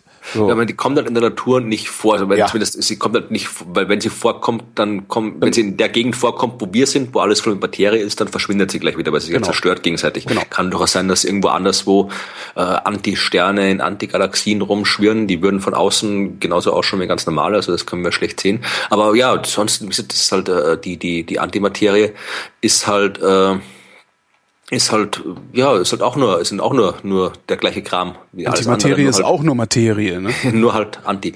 Ja, so wie halt, weißt du, du kennst ja den, den Film äh, mit, mit, mit Tom Hanks, diesen, diesen äh, CERN Angel and äh, Demons, wie der heißt. Nee, das, das ist ja dieser, dieser, wo, wo sie Illuminati, mit Antimaterie, genau, Illuminati, das ja, war's, genau. Oder das ist ja, mein Gott, eine, was ich im Kino gesessen bin, Achtung, äh, Antimaterie ist eine höchst brennbare Substanz, ganz gefährlich höchst brennbare Substanz. ja, Echt, haben die das gesagt? Ja. Oh, cool. Und natürlich, ich meine, das ist, ich meine, da haben die auch am CERN Antimaterie hergestellt, aber natürlich, äh, die, die, die, die, was haben die am CERN irgendwie ein paar Dutzend Atome oder sowas, was die halt produzieren. Und das ist natürlich auch wahnsinnig schwer aufzubewahren, das Zeug, weil das natürlich, kannst du halt, darf halt kannst es nicht in irgendwas aufbewahren, weil dieses irgendwas dann immer aus Materie ist mhm. und dann wäre die andere Materie nicht weg. Das heißt, du, du hast in Magnetfeldern, die sausen halt immer noch in Speicherringen hin und her und äh, ist halt ja wahnsinnig schwierig, das aufzubewahren und äh, das zu messen und an diesen diesen äh, Antimaterie-Dingern äh, Messungen durchzuführen, ohne dass die halt gleich wieder kaputt gehen. Also insofern ist es ziemlich cool, dass sie das halt schon so genau hinbekommen. Ja, fand ich halt auch. Also gerade, aber halt dieses, dieses, dass wir Antimaterie haben, fand ich halt so schön. Also ja, aber es hat ja schon irgendwie diese ganzen auch Positronen, Emissionsscanner. Ja, aber das, auch, das, das ich glaube, das ist den Menschen gar nicht klar. Also man, man, man muss das einfach seinen Eltern erzählen. Übrigens, Antimaterie ist gar nicht so schlimm. Wir haben das schon. Das, weil das ist halt so, so eins dieser, dieser, dieser, wo man gerade, also ich kann mich daran erinnern, dass ich, dass ich so gerade als Jugendlicher bei Antimaterie immer total fasziniert war. Und da so, oh, das Gegenteil von Materie. Ja, das ist dann irgendwie, haben, haben, die Atome haben alles so, so schwarze Schnurrbärte und so. Genau. Augenklappen. So sieht's aus. Ähm, dann habe ich noch einen kleinen gefunden, der, der praktisch in die, in die Repu äh, Republik, in die Rubrik äh, Scheiß, Scheiß der Woche oder so ähnlich passen könnte. Ähm, es ist allerdings eine Entschwörung, keine Verschwörung. Okay. Und zwar gibt's beim Technology Scout den Erklärbär.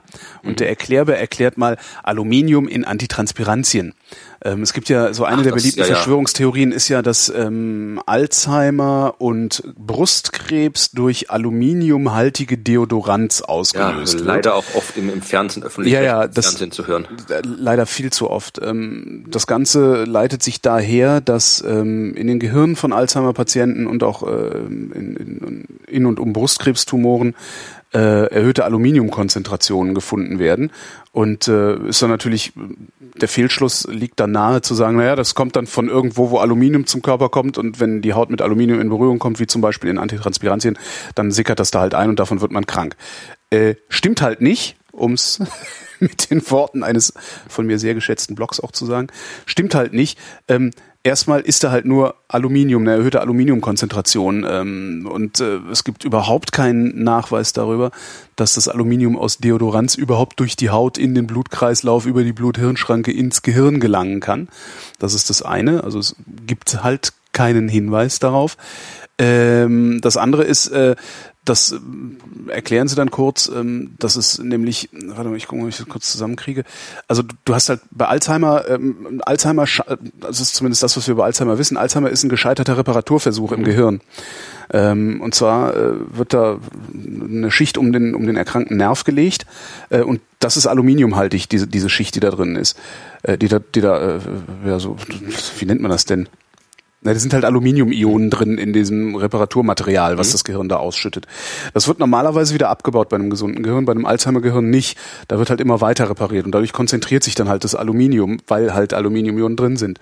Ähm, das heißt, die Wahrscheinlichkeit, dass äh, das ausgerechnet vom Deodorant kommt, ist so unendlich gering, äh, dass man sich da überhaupt keine Sorgen drum machen muss. Darum Entschwörung. Also das heißt, äh, jeder, der euch erzählen will, äh, äh, Aluminium macht Alzheimer oder Deo macht Alzheimer, äh, kannst halt einfach sagen, ja, stimmt halt nicht. Ist halt Quatsch. Das heißt, Verschwörungstheoretiker sind nicht nur doof, sondern sie stinken auch, weil sie kein Deo benutzen. so sieht's aus. Aber das wird dann durch die Chemtrails wieder ausgeglichen. Ach so, okay, genau. Ja, ich habe auch, ich habe ja auch nicht wirklich einen, einen Scheiß der Woche, weil ich unterwegs nicht so viel ja, Scheiß gezogen habe. Aber ich habe einen, das ist so ein Halbwegs, der, der auch mit Asteroiden zu tun hat und ja, mit Crowdfunding. Natürlich. Sehr schön. Äh, ich habe äh, gestern noch, äh, wo ich wie dich unterwegs war, also gestern, je nachdem, an einem Tag meiner Reise, je nachdem wann der Tag, das Ding hier ausgestrahlt wird, äh, bin ich äh, nur äh, hier in Krems zu Hause gewesen und habe da irgendwie äh, über Asteroidenbergbau was geschrieben, was ja auch einen Steinbruch in der Nähe gibt. Ich weiß nicht, ob der Asteroidenbergbau dir was sagt. Äh, da fliegt man hin, baut Genau. Gold ab und bringt ist halt das im Prinzip, ja nicht unbedingt Gold, ist ja noch jede Menge anderes. Aber es ist halt der Versuch, einfach die Rohstoffe der Asteroiden zu nutzen, Mhm. was durchaus eine sehr vernünftige Idee ist, weil wie gesagt, wenn du im Weltall irgendwas machen willst, dann ist es absurd, den ganzen Kram von der Erde aus in Raketen hochzufliegen. Ja, also irgendwie alles Wasser, Treibstoff, Luft, alles, was du brauchst, äh, musst du irgendwie von der Erde hochfliegen. Es sei denn, du holst halt die ganzen Rohstoffe im All. Dann kannst du halt wirklich auch große Raumstationen bauen aus dem Zeug und halt irgendwie in Asteroiden hast du auch Eis drin und aus dem Eis kriegst du Wasser, aus Wasser kriegst du Wasserstoff und Sauerstoff, also Luft und Treibstoff. Du hast irgendwie äh, Metalle, um was zu bauen. Also wenn du ernsthaft Raumfahrt betreiben willst, dann kommst du den Asteroiden eigentlich nicht vorbei. Und natürlich kannst du es auch irgendwie rein die Rohstoffe sind auch wie seltene Erden drin. Und ist halt alles, in der Asteroiden ist im Prinzip, es besteht ja alles aus Asteroiden. Ja, also das, das, heißt, äh, du hast halt auch alles in den Asteroiden, was du, was du brauchen könntest. Und insofern ist es eine gute Idee, Asteroiden zu machen. Es gab vor äh, einem Jahr, zwei Jahren gab es so, so ein bisschen so, so Medienhype, weil halt irgendwie in der Firma Planetary Resources hieß die, die ist eine private Firma, die gesagt hat, wir machen jetzt Asteroidenbergbau. Natürlich. In echt. Und hat er die PR und Videos und Dings und alles gemacht und gesagt, ja, wir bauen jetzt erstmal bauen wir Teleskope, die halt irgendwie die Asteroiden erforschen, dann fliegen wir den Asteroiden hin, schauen die aus der Nähe an, dann fliegen der Raum sind, also wirklich alles mit halt richtig PR-mäßig toll aufgemacht und war auch in allen Zeitungen drin, äh, dass halt jetzt da, ich sage nicht, dass es nicht funktionieren könnte im Prinzip, ja, es ist halt durchaus was, wo man auch vermutlich auch dann, wenn man mal das Ganze investiert auch Geld verdienen kann damit, äh, aber wie gesagt, es ist halt, ich, es ist halt nicht so einfach, wie sich das viele vorstellen. Ja, Ich gerade sagen, sind wir, überhaupt, sind wir überhaupt in der Lage, das einfach mal so... Äh, Technisch im Prinzip wäre es kein Problem. Also wir wissen, wie man zu Asteroiden hinfliegt, haben wir gemacht. Wir wissen, wie man auf Asteroiden landet, haben wir gemacht. Also das ist durchaus alles machbar. Es kostet alles nur Geld und es geht vor allem auch nicht so schnell und einfach, wie sich diese Firma das vorgestellt hat. Und es ist halt genauso wie, wie, wie, wie, wie wir bauen einen Weltraumlift bis 2020 oder sowas. Ja, das ist halt irgendwie, was da in dem Werbespot von den Piraten war, das ist halt auch im Prinzip äh, auch genauso diese, diese naive Ja, ja. Herangehensweise. Und jetzt habe ich mal irgendwie gestern halt anlässlich des Artikels über Asteroidenbergbau hab ich mal geguckt, was aus dieser Firma geworden ist mittlerweile. Äh, Die haben extrem erfolgreiches Crowdfunding-Projekt gehabt, weil natürlich das war das ist so, ein Nerd-Geek-Thema, Asteroidenbergbau, wo halt alle drauf anspringen, die ganze Internetwelt. Die haben eineinhalb Millionen Dollar äh, gefundet Super. und haben sich äh, mit dem ein Weltraumteleskop gebaut oder wollen eins bauen damit. Äh, klingt natürlich cool, Weltraumteleskop. Äh, aber gut, von denen haben wir halt schon einige. Und äh, gut, man kann nie genug Weltraumteleskope haben, daran scheitert es nicht. Und es aber ist für eineinhalb Millionen kriegt man das doch noch nicht mal in den Weltraum. Ich Du kriegst, die bauen, der vom, das, das Teleskop Arcid 100, das ist 20 Kilogramm schwer. Okay. Also das ist so ein schönes kleines, ja, besserer Fotoapparat halt, äh, der dann halt da im Weltraum fliegt. Natürlich kann man da auch, das ist halt schön, wenn du da irgendwie so, so ein öffentliches Teleskop mal hast. Und Aber nicht was kostet, es, was kostet es, 20 Kilogramm in der Erdumlaufbahn zu Das bringen? weiß ich, das werden, das werden sicher solche Mikrosatelliten-Dinger so. sein. Du kannst auch irgendwie mit, mit Indien und so weiter, indische, Mhm. also kleinere Raumfahrtagenturen schicken oft solche Mini-Sachen nach oben. Weiß ich jetzt ehrlich gesagt nicht, aber eineinhalb Millionen Dollar könnte knapp werden. Aber wie gesagt, selbst wenn, dann hast du halt irgendwie so ein Teleskop, da können halt irgendwie die, die, die, die, die, die Crowdfunder können damit dann halt irgendwie selbst Bilder machen und Mhm. vielleicht für Öffentlichkeitsarbeit mit Schulen und sowas. Das ist eine super Sache, nur halt Asteroidenbergbau ist es halt nicht. Also da müsstest du halt wirklich erstmal, bringt dir halt nichts. Das soll 2015, soll Arcid dann ins, ins All fliegen. Äh, dann ist es halt irgendwo in der Erdumlaufbahn und macht halt das, was andere Teleskope machen. Wenn, dann müsstest du wirklich halt zu dem Asteroid hinfliegen. Also der Plan war ja ursprünglich mal so eine ganze Flotte von solchen kleinen Teleskopen zu den Asteroiden hinzuschicken. Die sollen halt die Asteroiden umkreisen, die Asteroiden anschauen, wo welcher Ah. ist gut, was kann man abbauen und so weiter. Und dann in der dritten Stufe kommen halt dann die Sonden, die halt wirklich auch abbauen. Also das war der ursprüngliche Plan von denen. Den haben die jetzt aufgegeben, äh, weil natürlich vielleicht doch mal einer dabei war, der gemerkt hat, dass das Ganze Unsinn ist so wie das geplant ist. Und jetzt haben sie aber einen noch, noch bescheuerteren Plan. Jetzt wollen sie Tankstellen im Erdorbit errichten. Ja, also die wollen halt auch wieder mit Roboterraumsonden, die sollen jetzt dann zum Asteroid hinfliegen. Dort, die sollen jetzt dann nicht landen, die sollen dann nur irgendwie irgendwelche Eis schmelzen und dann irgendwie den Wasserdampf auffangen und dann irgendwie das Wasser zurück zur Erde bringen und dann dort quasi so, so, so, so Tankstationen äh, befüllen und dann können Satelliten, die dann irgendwie der Treibstoff ausgegangen ist, sollen dann dahin fliegen können, um dann wieder voll zu tanken, damit die halt dann nicht irgendwie Abstürze und Weltraummüll machen oder sowas. Also äh, das ist, das ist meiner Meinung nach, ich meine, ich bin jetzt kein Raumfahrtexperte, aber das ist meiner Meinung nach noch, noch bescheuertere PR als vorher. Also wenn, man- natürlich, man kann es machen, du kannst irgendwie zu Asteroiden fliegen, du kannst nämlich automatischen Raumstationen da irgendwie bauen, die da Treibstoff produzieren und dann Asteroiden können, aber äh, es ist sowas von, von viel, viel leichter, sich einfach vor dem Start von einem, äh, von einem äh, Satellit zu überlegen, äh, wie du halt einen besseren Antriebsmechanismus baust. Du kannst du nämlich irgendwelche äh, Sonnensegel, Sonnenenergie, Nuklearantrieb, sonst irgendwie alles. Das ist alles wesentlich einfacher zu machen, als da ewig absurden Weltraumtankstellen zu machen. Ich weiß auch nicht, wie Sie das vorstellen, dass da irgendwie, dass also Autobahnen im All sind, wo halt alles voll mit Asteroiden ist, die der Reihe nach vorbeifliegen und dann irgendwie ja, oder, oder dass man da mit den Asteroiden einfach so rum, wie im Joystick so rumlenken kann. Ja, das ist halt ja vor allen Dingen ist das ja auch so. vollkommener Quatsch. Das brauchen wir ja gar nicht, weil dann haben wir ja längst den Weltraumaufzug. Zum Beispiel, ja genau, den haben wir dann, mit, mit die Piraten ja gebaut haben. Tanken, ja. sondern da ähm, haben wir ja dann alles an Strippen. Nee, aber das ist halt, ja, das ist halt wieder so eine, so eine, tolle PR-Idee, was dann auch natürlich von vielen Zeitungen aufgegriffen Man ist. Ja. Private Firma baut Tankstellen im Weltall. Also das ist natürlich was, wo es aber, aber ja, das ist sowas, also das ist halt, wir ja, müssen, genau Wir müssen uns auch mal irgendwas ausdenken, womit wir in die Zeitung kommen. Es ist eigentlich ist ja, wir müssen so uns ausdenken, wo wir eineinhalb Millionen Dollar Kraut gefundet kriegen. Das ist noch viel. Reicht das für deinen Laden? Nee. Ja, ich habe keine Ahnung, was so ein Laden kostet. Es reicht auf jeden Fall, also es reicht auf, mit einer, ihr könnt auf jeden Fall ein schönes, schönes Leben machen mit eineinhalb Millionen Dollar. Das stimmt, mit einer also Million Dollar Fall. kann man gut. Ja. Dann kann ich mir zumindest, dann mache ich mir halt irgendwie so, so, so, so Bauchladen im Park, für das reicht auf jeden Fall. Hocke ich den ganzen Tag im Park und äh, wenn wer was über Wissenschaft wissen will, kommt er vorbei und fragt mich. Das war die Wissenschaft. Wir danken für eure Aufmerksamkeit.